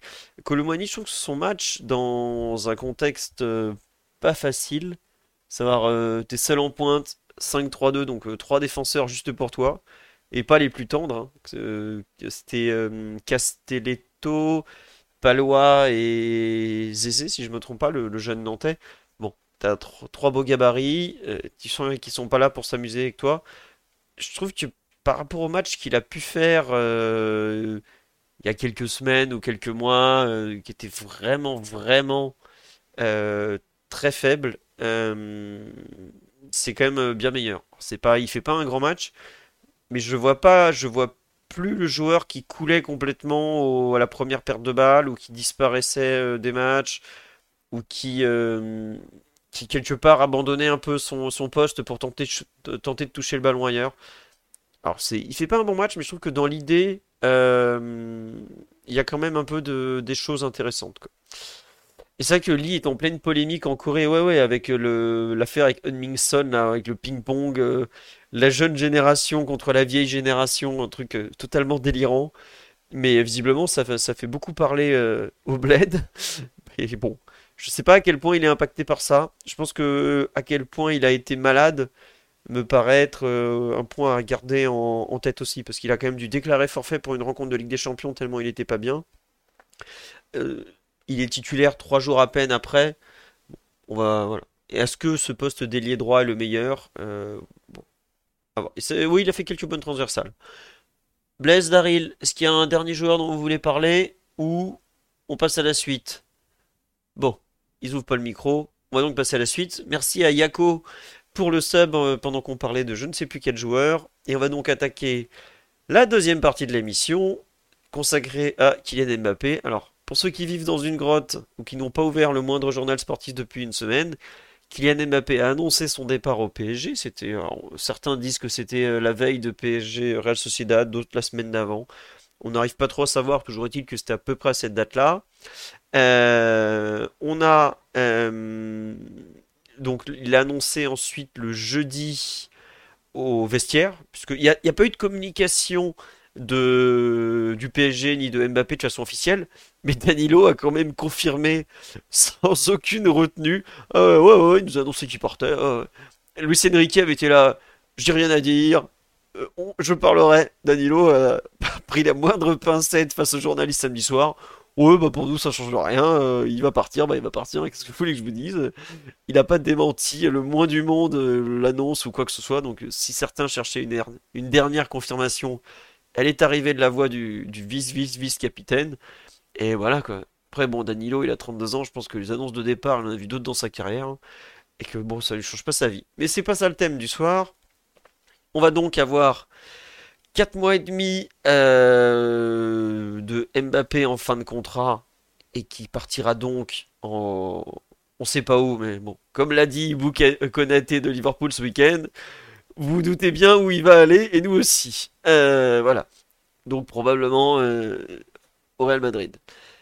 La, question un peu dans ce thème euh, Mbappé, c'était, voilà, on me dit ça peut être long, ça va être long, on verra, c'est que faire avec lui, comment gérer un peu le joueur, le temps de jeu, tout ça? Blaise Daril, comment vous imaginez la gestion du PSG? Alors attendez, je me permets avant de, relancer, de vous lancer, je voudrais compléter avec un point. Il était, il était sur le banc ce samedi, c'est lui était déjà arrivé contre Lille la semaine d'avant. Le PSG a fait savoir que ce n'était pas un choix de la direction de dire à Luis Enrique, tu le mets sur le banc, il va partir. C'est Luis Enrique qui a tranché tout seul, qui est un entraîneur à qui on n'impose pas grand-chose, et qui euh, a, comment dire, a euh, visiblement fait ça pour des raisons physiques avant tout, à savoir, il avait joué trois jours plus tôt 90 minutes en Ligue des Champions. Il a quand même, je pense, toujours des restes du coup à la cheville. Je crois que c'est Campos qui l'a dit en avant-match à Canal+. D'ailleurs, si vous avez euh, suivi un peu, euh, vous avez pu voir une, une expression journalistique euh, pendant le match, va, euh, Paul Chocriel, qui était le commentateur, qui dit oui, des proches du club nous ont dit que avant la rencontre, et Michael Landreau qui met les deux pieds dans le plat, oh bah il y a Campos, hein, il a dit ça. Donc ça, ça s'appelle cramer une source de façon très claire. Mais bon, c'est tout le monde se doutait bien qui c'était. Et voilà, mais euh, toujours est-il que donc Mbappé était sur le banc samedi à Nantes, euh, pour entre autres des raisons physiques. Mais Blaise, comment doit-on, comment imagines-tu la fin de saison?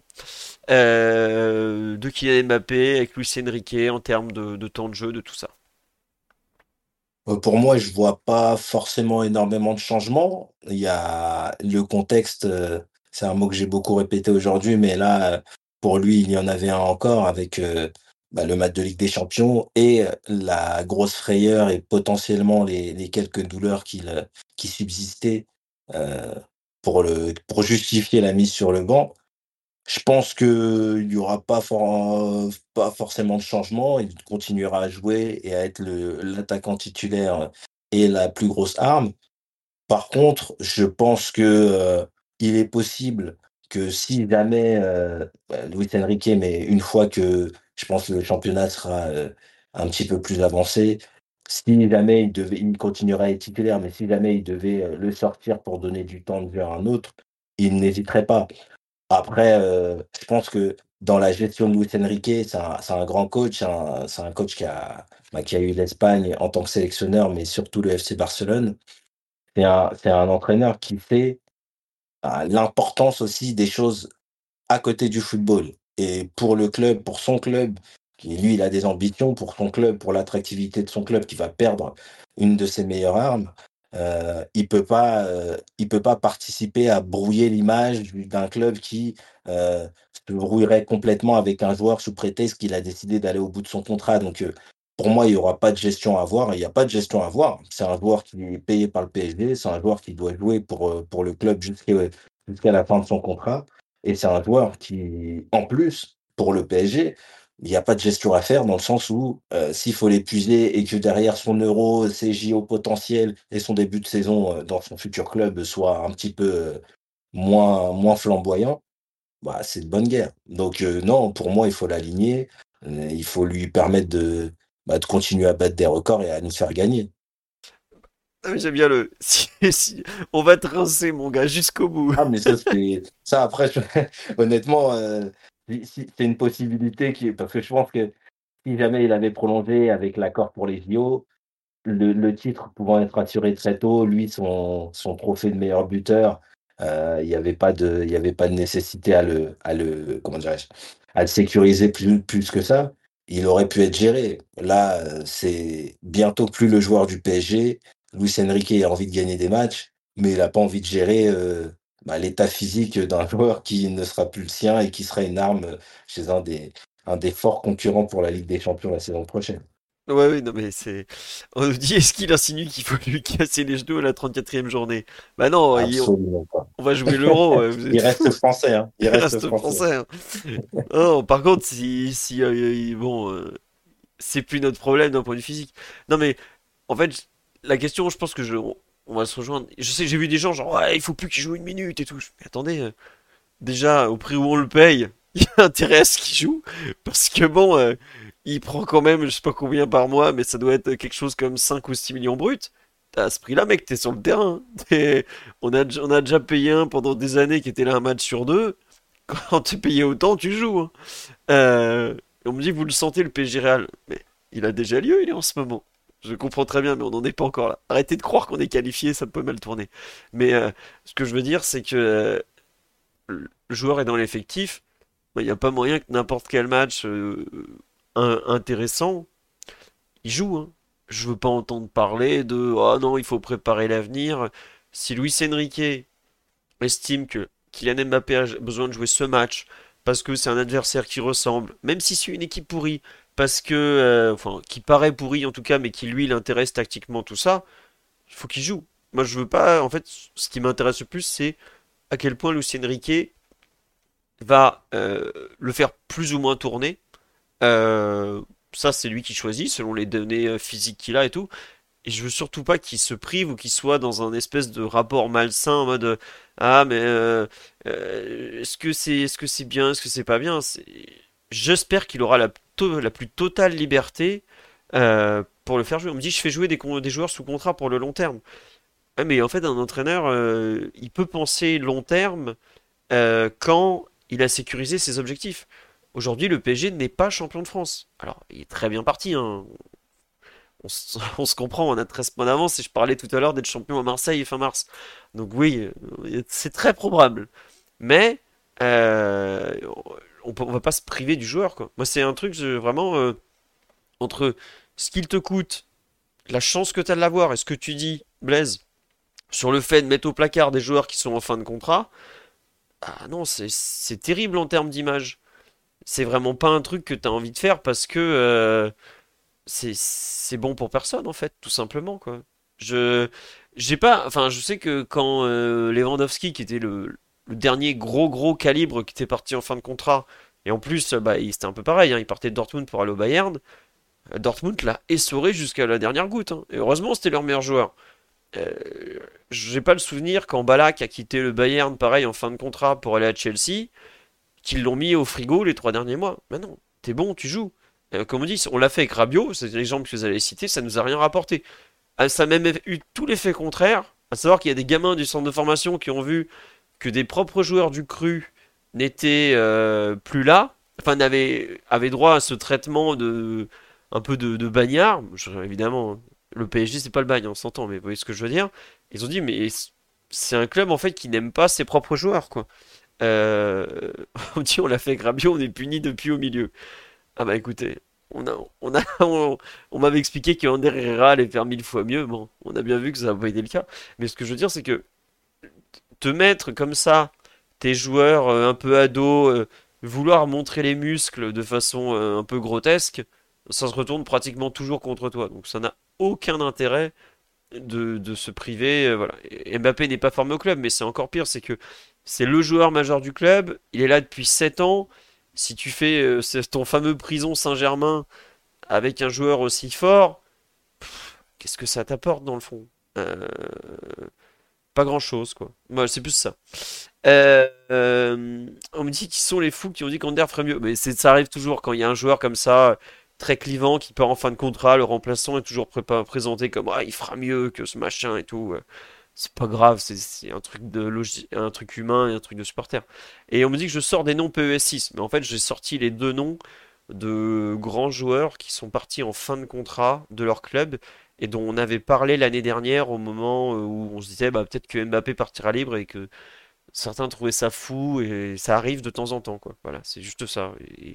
Le plus grand exemple, le plus grand exemple pardon des années 2010, c'est Robert Lewandowski qui est quand même été un joueur immense. hein. Et l'autre joueur un peu dominant qu'il avait fait dans la décennie précédente, ça a été Michel Ballack. Et euh, d'ailleurs, lui, il l'avait fait deux fois, parce que je crois qu'il était aussi parti libre du Bayer Leverkusen. Euh, voilà, c'est pour ça que j'ai cité ces noms-là. Et PES6, euh, est-ce que euh, Lewandowski était déjà né au moment de PES6? Je suis pas? S'il avait déjà commencé sa carrière. Mais il devait être encore au Lech Poznan ou un truc comme ça. Voilà. On, recite la citation de Kylian Mbappé, je vais quand même pas partir libre, mais ça c'était avant sa première prolongation. Il y a eu quand même de l'eau qui a coulé sous les ponts entre-temps. Euh, meilleure édition de PES dans mon livre. Ah, PES 6, excellente édition. Beaucoup, beaucoup, beaucoup d'amour PES, PES 6. Les frappes d'Adriano, tout ça, mais c'est un autre débat. Daryl, sur l'utilisation de, Mbappé, euh, tu nous rejoins euh, pas du tout? Ouais, total. Non, non, moi je vous, je vous rejoins totalement. hein. Je, je, je trouve que ça n'aurait euh, vraiment pas de sens. Je pense que c'est, les personnes qui suggèrent qu'on devrait le mettre sur le banc. Je pense que c'est plus l'expression de, leur déception qu'autre chose, parce que rationnellement euh, pour le PSG, euh, ça, ça n'aurait absolument aucun sens de, de se priver du joueur. Alors j'entends les, les arguments sur la, la- la préparation de, de l'avenir, mais bon, il y a, y y a une pré-saison pour ça, et puis euh, en, plus euh, le mercato va certainement euh, grandement altérer l'équipe, donc euh, je ne sais pas bien ce qu'on qu'on pourrait préparer, alors qu'on pourrait se retrouver avec une équipe vraiment très différente euh, une fois l'été venu. Donc euh, Bah. Mbappé, euh, Non mais tu ouais, vois, vas-y. peut-être donner de la continuité à un Gonzalo Ramos en fin de saison. Tiens, un truc qu'on a pas grand monde n'a n'a Oui, mais- remarqué, c'est que Colomani par exemple a pu enchaîner 5 titularisations d'affilée en Ligue 1. C'est la première fois depuis qu'il est arrivé. Ça lui a fait du bien. En fin de saison, tu joues plus rien.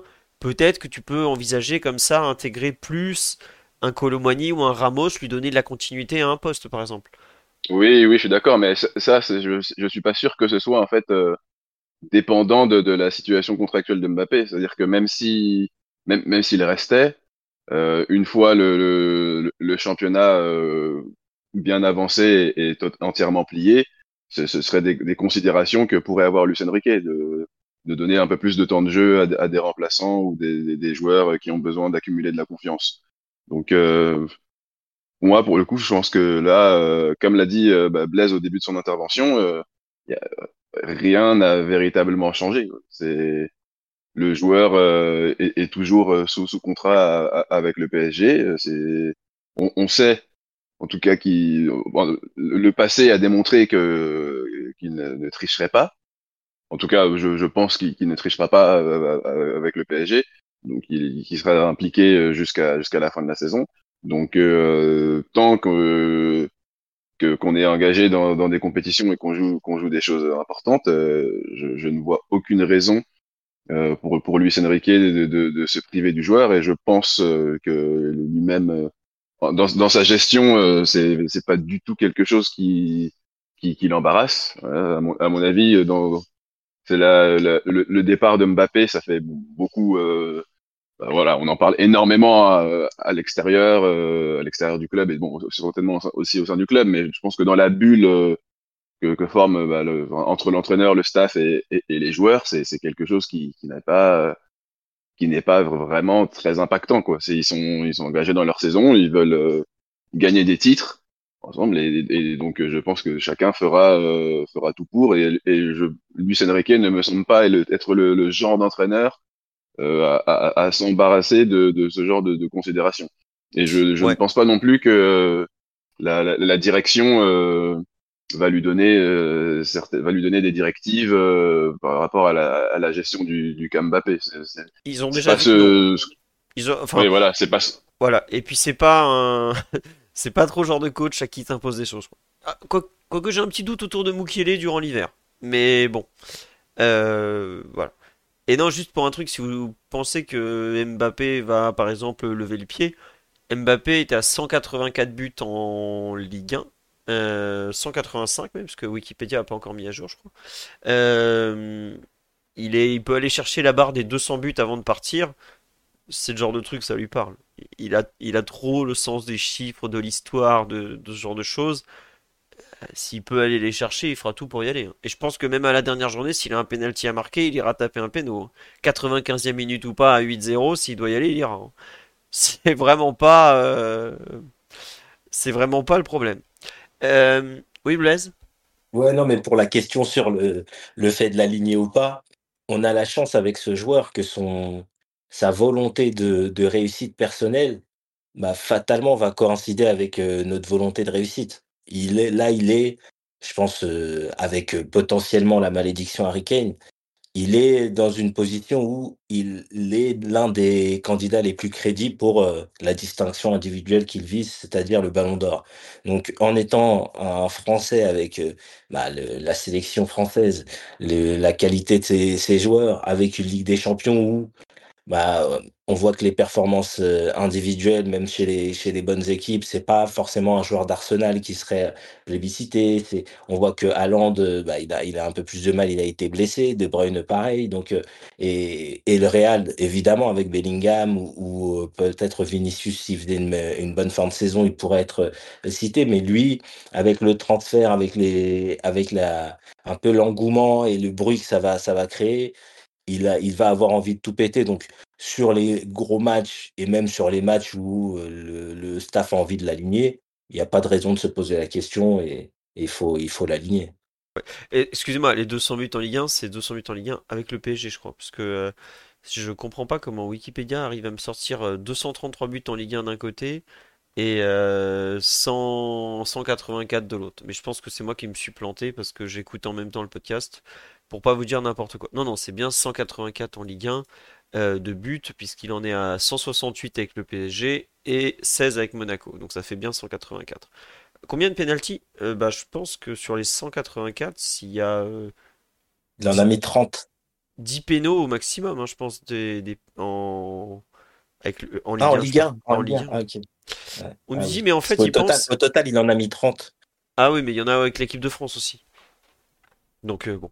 Je sais pas. Okay. On nous dit en fait il pense qu'à ses stats. Bah euh, il pense pas mal à ça. Oui, je je vais pas je vais pas dire le contraire. Et c'est vrai qu'il y a l'histoire du soulier d'or aussi que tu n'as pas cité Blaise et qui est quand même une un trophée assez honorifique qui auquel euh, il a déjà fait allusion, je crois d'ailleurs au soulier d'or. Voilà. Euh, on nous dit pour le Ballon d'Or, il va nous faire une OEA, le Ballon d'Or juste après nous avoir quittés.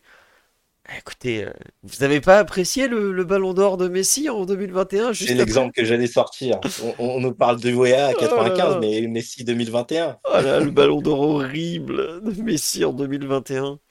Visiblement celui de 2023 qu'il a donc gagné en étant quelques mois au, au PSG, il l'a envoyé au Barça. Ça tombe bien parce qu'on n'en voulait pas. Allez, euh, non mais bon, c'est pas très grave le Ballon d'Or, on, verra ce qu'il en fait. Euh, sur euh, toujours un peu Mbappé sur la fin de saison, toi, euh, Daryl, t'as un peu répondu. C'était une des deux questions. Est-ce que vous pensez que le, contexte autour de Mbappé, le fait qu'il ait annoncé comme ça son son départ, est-ce que c'est néfaste? Toi, Daryl, tu penses que que non, que le club est trop concentré? Danilo avait l'air de dire que non, ça n'avait pas néfaste. Euh, toi, Blaise, ton, ton avis là-dessus? Pour moi, non, non plus, parce que comme euh, ce qui a l'air de ressortir du vestiaire, il y avait pas forcément d'étonnement. Donc, euh, je pense que les joueurs, ils se, ils se doutaient. Et, puis, bah, les joueurs aussi, euh, contrairement peut-être à nous, enfin, contrairement à nous, c'est qu'ils connaissent connaissent des joueurs aujourd'hui dans toute l'Europe avec euh, les internationaux qui y jouent. Donc, euh, euh, Hernandez euh, ou d'autres, s'ils avaient besoin d'informations dans le, dans le vestiaire madrilène, si Kylian ne parlait pas, ils auraient pu les obtenir. Donc, non, je pense qu'il n'y a pas de, a pas de souci à se faire euh, là-dessus. Et, en plus, vu le joueur que c'est, moi, pour moi, ça, ça dérangera absolument personne. D'accord, bah c'est simplement ce qu'on disait sur la live. Le vestiaire le sentait déjà, ils s'en foutent à mon avis. Je pense pas qu'ils s'en foutent. C'est pas... Enfin, c'est jamais neutre quand ton meilleur joueur s'en va quand même. Et ils s'en rendent compte. Euh, Ashraf est perturbé, je sais pas si Ashraf est perturbé, mais euh, c'est jamais une bonne nouvelle par rapport à, à la suite du projet. On me dit tout le monde préfère qu'on le sache maintenant. Je sais pas. À l'extérieur, j'ai l'impression que ça va à cet instant contre lui. Je sais pas en fin de saison. Euh, bah après, ça dépendra de lui, hein, de la trace qu'il va laisser, tout ça. Mais euh, je vois pas les joueurs être perturbés. Euh, le l'entraîneur non plus. On dit pourquoi Macron n'a pas appelé Mbappé pour qu'il reste. Ah, il lui a déjà fait le coup une fois. euh, Bon, il a fait deux huitièmes encore. Je sais pas s'il va se faire avoir encore. Il y a, a pas que nous qui nous sommes fait avoir par les promesses de Macron, qui tue aussi, vous inquiétez pas. Mais euh, plus sérieusement, euh, moi je pense que où c'est peut-être plus compliqué à gérer, c'est pour les, les gens qui sont à la direction, euh, direction sportive, parce que tu vends un projet sans Mbappé aux joueurs. Je pense à Luis Campos. euh, pour aller convaincre euh, des gros gros joueurs, tu leur dis ouais, il faut, faut rejoindre le PSG. On te dit ouais, mais bon, c'est le club, vous, vous perdez votre meilleur joueur cet été quand même. Ça pourrait coûter cher en termes de, de salaire, par exemple. Bah, ok, tu, je veux bien vous rejoindre, mais il faut mettre un peu plus financièrement parce que sportivement, vous avez, vous avez un peu, vous avez un peu baissé en gamme, quoi. Non, euh, Blaise, tu vois pas ça comme ça? Oui, oui, euh, il y, avait ça. Et je voulais, parce que pour moi, il y a, y a cet effet-là, évidemment, pour, euh, pour aller convaincre des joueurs. C'est toujours un peu plus euh, bah, sur une catégorie de joueurs pour recruter Vitinha, pour euh, attirer Ramos, même Colomwani, euh, revenir dans son pays, je pense pas que ça puisse poser problème, mais sur les, les besoins aujourd'hui en termes qualitatifs, évidemment que ça, ça peut interroger. Après, moi, je vois aussi euh, un autre angle pour lequel ça risque d'être difficile pour la direction et qu'inévitablement, quand tu perds un, un joueur comme ça, bah, tu as une pression. Aujourd'hui, le PSG, c'est un club qui est installé. On joue tous les, toujours les huitièmes. On a envie de revenir euh, sur des, des tours plus, plus lointains en Ligue des Champions. Mais euh, ça reste quand même euh, bah, une pression de se dire que, inévitablement, c'est un joueur qui euh, te, te mettait comme un, un potentiel vainqueur. Il part, donc il faut le remplacer par autre chose, par un joueur équivalent. Après ça dépend, enfin équivalent, un joueur, heu, un gros joueur pour, pour, si c'était la direction choisie. Mais, mais c'est vrai que pour moi, c'est une vraie une vraie pression au-delà bien sûr de de la difficulté de convaincre. Pour moi, c'est une vraie pression pour eux parce que, bah, ils sont ils sont soumis, eux, à des à des vrais impératifs, financiers, mais sportifs et bah, Luis Campos qui va être dans la dernière année de son contrat, Luis Enrique aussi avec, bah, la potentielle, option, pour la prolongation d'un an. ils vont, ils vont avoir vraiment du travail pour, pour arriver à faire une équipe qui se veut crédible dès la saison prochaine pour, bah, pour continuer sur le projet qui a été amorcé l'été dernier. Ouais, et tu vois, là on parle effectivement de la direction sportive. Pour eux, ça peut être néfaste. On me dit, et je suis d'accord, ça leur permet de préparer, d'être sûr au fait, bon bah voilà, le joueur part, bah tu sais que tu dois le remplacer. Alors tu le remplaceras pas euh, joueur pour joueur, hein, c'est impossible. Mais euh, ça pour eux, effectivement, c'est bien parce que bah, financièrement, tu sais où t'en es. Une prolongation de Mbappé, ça change euh, tout. Enfin, financièrement, sportivement, euh, et je pense aux autres équipes du club. Le sponsoring, le merchandising, euh, la billetterie. Ces gens-là, pour eux, c'est beaucoup plus compliqué d'annoncer Mbappé se barre, va chercher des sponsors sans, tu, sans la plus grosse tête d'affiche, avec ton meilleur, de- meilleur vendeur de maillot qui est un, Coréen qui se bat au ping-pong, quoi. Bon, tu vas pas faire signer par Lyon Sport avec ça, je te le dis tout de suite. hein. Mais euh, le fair play financier, on est bon? Oui, oui, après, euh, voilà. Il y avait un autre point aussi qu'on me disait, ouais, euh, au Parc des Princes, euh, comment avait été accueilli. euh.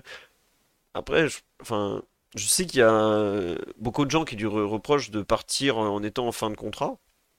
Il y a, enfin, pratiquement tous les plus grands joueurs de l'histoire du PSG sont partis en fin de contrat, en fait. Je sais que c'est, ils n'avaient pas le même âge, ça c'est sûr, à part Luis Fernandez, qui pareil était en pleine forme quand en 86 il a décidé de, de quitter le, le Paris Saint-Germain pour le Racing. Mais euh, il y a l'aspect, effectivement, euh, on va pas récupérer d'argent, même s'il y a euh, l'histoire des primes où il va nous, coûter moins cher que prévu. Mais au parc, évidemment que ça va bien se passer. Il y a quand même la reconnaissance de ce qu'il a donné, en fait. Alors, il a été payé pour jouer, hein, je dis pas le contraire. Mais il va partir, il aura fait ses 7 saisons, il aura fait euh, 300 matchs et quelques. Ou Je sais même plus que ça, je sais plus. Euh, il aura mis 250 buts, à peu près, hein. Bah, évidemment qu'il va partir en étant applaudi. Enfin, vraiment, c'est un truc. euh, il a choisi de partir. Bah, les contrats dans le football, parfois ça a ton avantage. C'est ce qui nous permet de dire à l'été 2021, quand lui veut partir, euh, bah non. Mais il y a des fois, c'est pas à ton avantage. Et en fait, on me dit, c'est normal qu'un joueur de 25 ans parte libre. Bah, c'est le principe des CDD dans le football, en fait. C'est juste que c'est toujours comme ça. Et il y a des fois, ça, ça, a pu être à notre avantage. Ce sera. Là, c'est fortement contre nous. Euh, c'est comme ça. Je, enfin, je comprends, euh, mais euh, quand on quand le PSG fait un transfert de joueurs, il ne pense pas à se dire, ah bah à la revente, voilà. Le PSG a signé pour 145 plus 35 il y a 7 ans. Le joueur a été euh, totalement amorti. Et bah écoutez, c'est comme ça. Non, c'est pas honteux. Je- ça, là, c'est vraiment le football comptabilité dans lequel vous êtes. Euh, et moi, je, le- on me dit le discours tenu était pas exactement le même quand il s'agissait de Rabiot. Bah, vous pouvez demander à Dari Les Blaise que j'ai défendu les droits de Rabiot jusqu'au bout Ouais. parce que je considère que vous êtes vraiment tombé sur la mauvaise personne parce que les contrats, euh, c'est ça. Un coup, c'est à l'avantage du club et c'est beaucoup plus souvent à l'avantage du club que des joueurs. Faut pas l'oublier. Mais des fois, ça ne marche pas en fait. Et bah, après, Mbappé, il est pas bête. Il sait très bien que quand t'es sous contrat à Paris, que t'es bon, non, tu ne pars pas en fait. Tu ne seras jamais libéré. Mais bien Donc, sûr, Philo, c'est, c'est, euh, et c'est, en fait, c'est, bon, on n'est pas là pour ça, mais c'est, ça participe, en fait, et- à l'histoire, l'historique, parce que même tout à l'heure, tu avais lu un commentaire qui disait qu'il s'était engagé à pas partir libre. Il y a, il y a eu, euh, Mbappé, il a fait 7 ans. En fait, c'est, vrai que la fin peut euh, faire oublier certaines choses, ou, euh, mais il a fait 7 ans. Et c'est vrai que pour un joueur qui fait 7 ans dans un club, en étant aussi performant du début à la fin, ça reste que difficile à croire, en tous les cas, à imaginer que le joueur, il ait que 25 ans au moment de ses 7 ans. Mais Mbappé, bah, il est arrivé très jeune, il a performé directement, donc il arrive au bout de cette histoire-là avec une prolongation. Je pense que le le fait qu'il y ait eu ce maillot 2025, Fido, je pen on on sera tou il y aura toujours, heu, bah, cette chose-là qui restera avec, heu heu, qui a menti, qui a voulu, heu, qui a pourquoi il a pas déclenché l'option, pourquoi il a il a écrit la lettre, aussi vite après, après avoir prolongé. Mais, heu, comme tu le dis, c'est un c'est un contrat qu'il a respecté et pas seulement respecté en restant au bout de ce contrat, mais c'est un, contrat qu'il a respecté en, étant, j'estime, hein, très performant sur le terrain. Donc euh, évidemment, évidemment que c'est, ça peut être frustrant parce que on y a tous cru, on a tous pensé français, euh, voilà, il y avait, c'était le club, euh, je pense qui pouvait lui, lui conférer un statut euh, chez nous euh, de légende absolue parce que euh, il a, dans ses pieds la qualité pour amener la Ligue des Champions. Mais il n'y a pas de honte. C'est un joueur qui a respecté encore une fois son contrat et pas seulement en restant dans le club, mais en étant performant. Et nous, supporters, on devrait, se focaliser sur ça. Au-delà de, au-delà de la déception de le perdre, parce que je pense qu'on l'est tous. Euh, moi, en tout cas, comme je le dis souvent, euh, quand la première fois que j'ai joué au foot, euh, je me suis pas renseigné sur le prix du ballon. On joue au foot, c'est un joueur de foot. Les, dirigeants, s'ils font des erreurs, ils, sont assez comptables et ils seront, ils seront responsables et devront, devront peut-être répondre de leurs actes euh, à l'émir ou à autre. Mais nous, on n'est on n'est pas là forcément pour parler que ça et je trouve ça dommage pour un joueur qui a autant laissé autant de bonnes choses et qui va en laisser encore, j'en suis persuadé, de d'avoir à parler de ça le, le jour où on apprend que qu'il s'en va. Ouais. Euh, non, non, mais oui, il y a beaucoup de gens qui disent, ouais, euh, on est en train de réécrire l'histoire. Non, réécrire l'histoire, c'est dire il a voulu partir tous les étés. Non, c'est pas vrai. Il y a un été où il a été très clair qu'il voulait partir, c'est 2021, où là, il a pas été loin, et là, c'est le PSG qui a fermé la porte. 2020, il n'y a pas le début d'une d'une rumeur de transfert. 2018, il n'y a pas. L'été dernier, il n'y a pas. Il y a juste cette histoire de lettre, mais on le sait pas du tout au moment. Je crois qu'on l'apprend en septembre, hein, l'histoire de la lettre. Euh, c'est en... Il le dit, non, l'an dernier, il voulait pas partir, le PSG essaye de le pousser pour récupérer de l'argent, il y a cet arrangement. Il n'y a pas eu tous les étés. Euh, Il y a eu 2021, il a l'opportunité de partir. Euh, 2022, pardon, il a l'opportunité de partir, il part pas, il prolonge.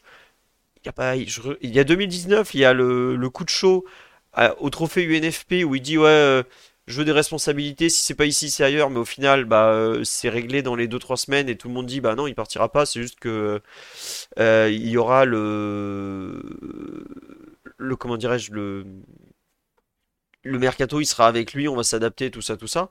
On me dit c'est pas notre argent, ça c'est sûr, mais euh, oui, il y a eu le mélodrame du loft, mais après il y a un truc, c'est que pour partir, il faut que les trois parties, ça soit le joueur soit d'accord, visiblement c'était pas le cas l'été dernier, le club soit d'accord, le club était d'accord l'été dernier, mais l'offre n'est pas arrivée, et il faut l'offre acheteur, euh, euh, le club acheteur.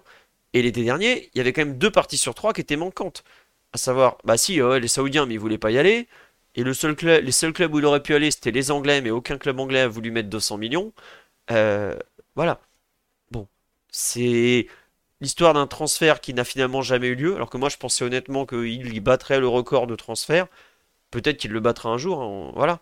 Mais euh, c'est comme ça. Écoutez, euh, on verra comment le PSG s'en sort. Il y a des gens qui lui en veulent, je peux très bien comprendre, parce que bah, t'as un joueur pareil, t'as un, un, comment dirais-je, tu as un, joueur aussi fort, t'as envie de le garder, de l'avoir encore, encore et encore avec toi. Il a fatigué pas mal de monde avec ses feuilletons, ça je suis totalement d'accord. C'est peut-être la partie la moins agréable du joueur sur cette saison à Paris. C'est l'attente à chaque fois euh, concernant euh, le, l'avenir et tout. Il y a un truc peut-être, le fait qu'on ait toujours eu l'impression qu'il ait voulu partir, qui est, qui est peut-être un peu néfaste autour de lui, mais ça après c'est bah, sa cote d'amour qui en a pâti. On me dit, euh, est-ce que depuis, ce qui serait intéressant de savoir, c'est depuis combien de temps il est, il est d'accord avec le RAL, il va partir? Ça, je pense qu'il y aura, il y a que lui, euh, Florentino Pérez. Peut-être que ça sera dévoilé dans le, dans le documentaire qui est en train d'être tourné sur lui, qui le savent. Enfin, son avocate aussi, évidemment, qu'elle, il doit y avoir 10 personnes tout au plus. Mais, euh, à vrai dire, ça aurait un impact si, euh, ça avait eu, si c'était sportivement visible. Est-ce que mercredi, après PSG Real Sociedad, vous vous êtes dit, ah ouais, c'est sûr qu'il a annoncé à Nasser qui partait? Personne, personne a fait ce rapprochement à ce moment-là. Parce qu'il fait un match où, pour une fois, on le voit défendre, vraiment impliqué euh, dans du pressing, il est décisif. euh, il avait plus l'air euh, d'être un peu gêné par sa cheville que la tête ailleurs en pensant à son futur club, quoi. Je sais pas ce que vous avez repensé si aujourd'hui vous devez repenser à, ce match, qui est euh, quelque part le premier match de, son, de sa future partie de carrière, mais bon, voilà quoi, c'est comme ça. on nous dit ça l'arrange lui et le Real de partir de cette manière, et c'est nous les cocus de l'histoire. Alors, c'est vrai, mais les cocus de l'histoire, les Madrilènes, ça fait quand même 7 ans qu'ils attendent le joueur. Donc, euh, t'as attendu quand même 7 ans, euh, ça fait 7 ans que tu vois l'être désiré avec une autre, hein, si je peux me permettre. Donc, c'est quand même pas non plus très agréable depuis euh, tout ce temps-là d'avoir attendu à la porte. Écoutez, c'est comme ça. juste pour Daryl Blaise sur le sur le comment dirais-je sur la suite. C'est vrai qu'en 7 ans ils ont eu 4 Ligues des Champions. Ouais, mais c'est pas ce qui calme le Real Madrid c'est pas euh, les Ligues des Champions sont une partie importante du club, mais les stars, les grands joueurs sont quelque chose qu'ils aiment très tout particulièrement et énormément. Donc euh, pour eux, c'est Florentino Pérez euh, le dira jamais, mais quand Mbappé lui dit non en 2021, c'est probablement des plus gros camouflets de sa carrière de dirigeant voire le plus gros camouflet, avec l'échec du premier projet galactique de l'époque, où ils n'ont pas gagné grand chose une fois qu'ils ont vraiment fait euh, Galactique à fond. Mais voilà. On nous dit il a rien gagné ailleurs Mbappé ou rien de très important. Ah oui, mais une carrière de joueur, c'est pas c'est pas très très long. C'est 12 euh, ans, 15 ans maxi, maintenant. Et il aura quand même passé la moitié de cette carrière en question sous les couleurs du PSG plutôt que sous les leurs, alors qu'ils le veulent depuis qu'il a 14 ans. Quoi. Donc, euh, on me dit, imaginez qu'on gagne la Ligue des Champions l'an prochain sans Kylian. Écoutez, il y a un club français dont on se moque régulièrement. Ils avaient un ballon d'or, le meilleur joueur de leur histoire. Il est parti. Et l'année d'après, bah, je crois qu'ils ont gagné la Ligue des Champions face à lui. Euh, bon. Alors après, on n'a pas tout à fait les mêmes méthodes, donc ça ne pourra pas forcément se reproduire de la sorte. Mais c'est déjà arrivé que euh, quand l'être euh, tant désiré qui a tant voulu gagner part ailleurs, l'équipe en question se met à gagner.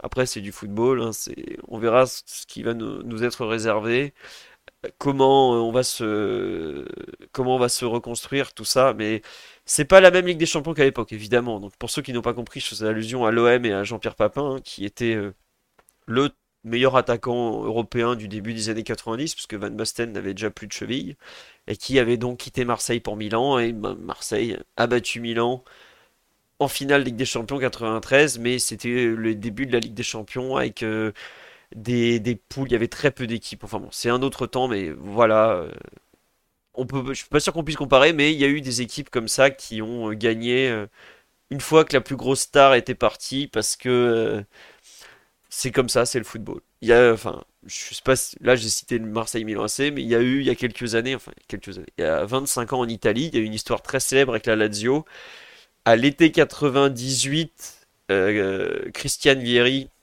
qui était l'avant-centre de la Lazio, euh, quitte la Lazio pour signer à l'Inter. Et il y a un tifosi de la Lazio qui s'est suicidé en laissant comme lettre euh, Vieri parti, nous ne serons jamais champions. Et la Lazio a été championne en 1999, donc une année après avec.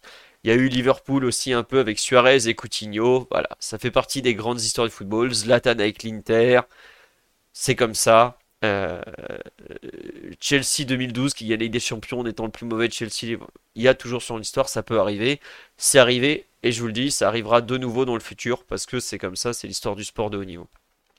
Sur le, la fin de saison de Mbappé, euh, les impacts des prochaines semaines, des prochains mois, euh, Daryl ou Blaise, est-ce qu'il y a un point que vous voulez revoir, rajouter, compléter? Oui, non? Les... Oui, Daryl, vas-y. Spécialement. Non, mais pas, je pense, pas spécialement. Je pense qu'on a, tout dit. en tout cas, sur le, plan sportif, voilà, je pense qu'il n'y aura pas de, de changement majeur. Après, bon, il y aura, il y aura toute euh, cette effervescence médiatique pendant un temps euh, qui, à mon avis, euh, va, va, va s'estomper au fur et à mesure, à moins qu'on tombe sur le Real en, en, Ligue des Champions où là, oui, bon, on, va, voir fleurir des, articles et le, contexte environnant deviendra probablement un, peu malsain, mais je pense que, en tout cas sportivement, euh, vraiment au sein, de, l'équipe euh, et de la préparation des matchs, euh, rien, rien ne va vraiment changer. Ouais, tiens, on nous dit, perso, l'inquiétude que j'ai, je pense que c'est partagé par beaucoup de monde, c'est le déclassement du PSG après euh, post Neymar, Mbappé, Messi. Bah, Mais le, le déclassement, c'est enfin, ça- ouais, c'est un- une notion qu'on entend beaucoup, mais en fait, euh, là, euh, bon, imaginons qu'on qu'on passe les, euh, les, les huitièmes, qu'on passe l'obstacle de la Real, euh, ce serait donc euh, no- notre troisième euh, qualification euh, en quart sur la période euh, avec euh, donc euh, depuis 2017, quoi, donc depuis le, recrutement de Neymar et Mbappé. Donc, euh, en gros, euh, il y aurait eu donc ouais, sur sur sept, sur ces sept ans, on aurait plus échoué en, huitième que que passer cet obstacle. Moi, je pense que avec euh, dans les années qui viennent, euh, avec, avec la reconstruction, donc si si elle, elle est menée intelligemment, donc évidemment c'est un gros si, hein, mais voilà, si si euh, si on, on, pour- on poursuit sur sur une route euh, cohérente, je, je ne pense pas que- qu'atteindre les huitièmes soit euh, un objectif irréalisable. Donc en fait, de, quel déclassement vraiment on, parle? Parce que en fait, qu'a qu'a accompli de, si grandiose euh, le, le PSG euh, sur la période pour que, euh, enfin, d'où d'où est-ce qu'on tomberait en fait? Voilà, on, on tomberait pas de si haut, à mon à mon avis, pour euh, pour parler de, de, déclassement quoi. C'est pas le départ de Mbappé, ça signerait pas la fin d'une d'une dynastie qui a marché sur le football mondial pendant sept ans. Ah non, ça, le football mondial nous a plus marché dessus que le contraire. hein. Je peux te le dire. L'arbitrage, le football, l'UEFA, tout le monde nous a piétiné une fois ou deux. Mais ça, c'est autre chose. Euh, non, non, mais oui, euh, c'est le déclassement, ça veut un peu dire. Enfin, moi, je vais vous citer un exemple très bête. hein. Le PSG a perdu l'été dernier euh, Messi et Neymar. Il a déjà fait mieux en Coupe de France cette saison. Il est bien parti pour faire beaucoup mieux en championnat. Et il est pas trop mal parti non plus pour faire mieux en Ligue des Champions. Euh, voilà. Il y a un déclassement médiatique. Ah, ça, ça c'est très très vrai. Un déclassement, euh, comment dirais-je, hystérique aussi. Ça s'est un peu calmé. Mais après, euh, en marketing aussi, forcément. Genre de choses que je disais, le sponsoring, ça. Je pense que les revenus du PSG vont forcément baisser un moment. Mais, enfin, une équipe de foot, c'est pas que ton meilleur joueur, quoi. Donc, on ne sera plus l'équipe la plus jouée sur FIFA. Ça, c'est probable. Est-ce que c'était le but du PSG? Peut-être quand le Qatar a racheté l'équipe, enfin le club. Est-ce que ça sera encore le but à l'avenir? Je suis pas certain, parce qu'il y a un moment, pardon, excuse-moi, il va falloir gagner la Ligue des Champions qui avait été promis dans les 5 ans, je vous le rappelle. Grande promesse qui n'est toujours pas tenue et qui peut-être pas près d'être tenue, mais bon, c'est comme ça. Et on nous dit on a beaucoup sous-performé en Europe, mais ça veut pas dire qu'on n'a pas un déclassement sur la gamme de joueurs présents au club. Mais si on a sous- sous-performé en Europe, est-ce que la gamme de joueurs n'était pas un peu frelatée? C'est peut-être aussi ça un peu la question. Parce que quand année après année, tu ne passes pas les huitièmes, tu t'écroules à chaque match à l'extérieur, euh, peut-être que les joueurs que tu présentais comme forts le sont pas tant que ça. Oui, Blaise, si tu veux parler avant que je m'étouffe, tu es le bienvenu. Ouais, non, il y a pas de souci. Oui, j'allais j'allais, faire à peu près la même réponse que toi et j'allais même peut-être prendre des exemples parce que oui, des joueurs, honnêtement, je pense que sur les années QSI, on a vu sur leur période, parmi les joueurs les plus, plus impactants dans leurs précédentes équipes en Europe. On a eu Messi, on a eu Ramos, on a eu Neymar, on a eu Cavani, on a eu Ibrahimovic. Enfin bref, on les connaît tous.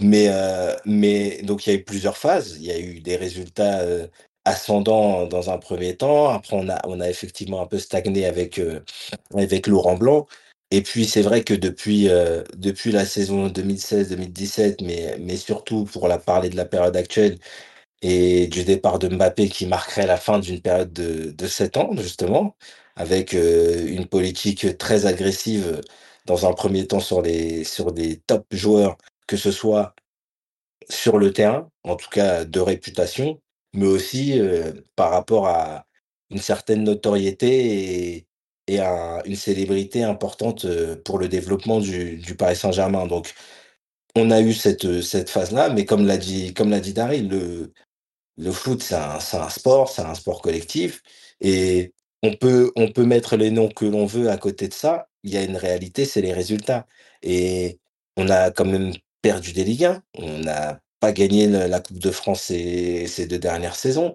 On a on a eu des difficultés à des stades auxquels une équipe prétendante en Ligue des Champions ne devrait pas être confrontée. Quand tu tu gagnes le le match aller 4-0, heu, quand tu vas gagner à United 2-0, quand enfin des résultats un peu compliqués quand tu mènes, heu, à 30 minutes de la fin, heu, de 2 buts d'écart contre Madrid. Voilà, on en a eu des résultats un peu bah, inattendu ou en tout cas attendu peut-être dans si on s'intéressait plus à la préparation de l'équipe donc déclassement, il y a pas à avoir peur de ça, à part effectivement le déclassement médiatique parce que je suis persuadé pardon, je suis persuadé que dans dans ce qu'est aujourd'hui le foot qui réussit et on le voit avec les les clubs et je mettrais quand même le Real Madrid à part même si, heu, on les scénarios de leurs matchs font qu'ils, heu, ils sont souvent, heu, sublimés par une individualité, mais ça reste un gros collectif. Mais mais aujourd'hui, on peut plus, se dire qu'on gagnera en en alignant les étoiles. Donc il y a peut-être, un peu moins de hype, qui qui émanera des noms qui seront présentés, mais sur la qualité des joueurs sur le terrain, ne nous inquiétons pas, je pense. Il y a de l'argent au PSG, même avec le contrat de Mbappé, on a on fait des mercatos importants, on a c'est plus dans la dans le choix des joueurs où il faudra peut-être regarder, mais sur le sur le déclassement, il y a pas a pas pour moi d'inquiétude à avoir à ce stade-là. Ouais, pas encore. Enfin, surtout l'actionnaire a pas l'air de vouloir partir à court terme, donc ça reste intéressant. Et globalement, l'actionnaire a toujours fait du poste de numéro 9 euh, un poste où tu veux du lourd, quoi. On a quand même eu euh, Ibra, Cavani, Mbappé, euh, même Icardi pendant un an, voilà. Ça va, t'es pas, t'es pas à plaindre. hein. Je suis pas sûr qu'il y a beaucoup de clubs qui ont aligné des neufs aussi qualitatifs sur une période aussi longue. hein. Donc, c'est pas trop mal. On a, euh, il faut coller à l'équipe de France les pépites françaises. Bah, on verra si on prendra des Français. On verra aussi, enfin, faut voir aussi la direction sportive. Sportive, pardon, il y a beaucoup de choses euh, qui vont, peut-être changer ou pas du tout. Est-ce que le PSG, pour la première fois depuis, euh, ça doit être Tourelle, Leonardo, va garder le même duo entraîneur-directeur sportif plus de un an? Ça me paraît une idée intéressante. On va voir la suite, mais en tout cas, euh, beaucoup de choses vont changer, mais peut-être pas d'ici à la fin de la saison, plutôt au cours de l'intersaison. C'est en tout cas le, résumé du débat. Sur ce, euh, on va vous souhaiter une bonne soirée, une bonne nuit. Merci à Sankara et à Ocho Trocho pour les subs en cours de, fin de podcast. Haaland, c'est vraiment. Ah oui, oui, euh, Manchester City va pas vendre son numéro 9 pour euh, le PSG, alors que c'est deux clubs qui n'ont pas fait le moindre transfert depuis euh, des années et des années.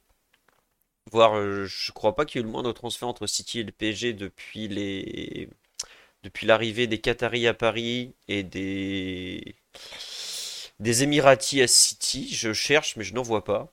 Euh, voilà, Nicolas Anelka, mais c'était en 2001. Donc c'était pas encore les Émiratis et sûrement pas les Qataris au PSG. Et peut-être que Bernardo va, débloquer ça, mais sachant que Bernardo Silva est a une clause libératoire dans son contrat, donc il n'y aura même pas vraiment de négociation. Donc à voir. Allez, merci à vous le chat, effectivement. Bah oui, c'est Daryl qui est en train de poster ça. Oui, oui, forcément, oui. Merci le chat. Euh, les microbes n'auront pas eu raison de moi. Ah, non, mais là c'est juste la fatigue, le rhume, tout ça. Vous inquiétez pas, ça va aller mieux. C'est très gentil de vous inquiéter. On se retrouve lundi prochain. On aura le podcast de débrief de Rennes PSG et on aura peut-être un deuxième thème selon la qualité du match. Euh, PSG Rennes, pardon. Dimanche 17h05 au, au Parc des Princes. Euh, Ne partez pas au Roison Park, ça sert à rien, on y a déjà gagné. Et on nous dit rendez-vous dans 12 mois pour rigoler sur la future purge Excel de Mathieu. Euh, Mathieu, malheureusement, euh, travaille énormément en ce moment. Il n'a pas le temps de faire des, pu- des fichiers purges, mais ne vous inquiétez pas, ce concept reviendra dès la fin de saison. Allez, sur ce, bonne nuit à tous. C'était vraiment un grand plaisir d'être avec vous. Et bonne soirée. Bisous. Ciao, bonne Ciao. soirée à tous.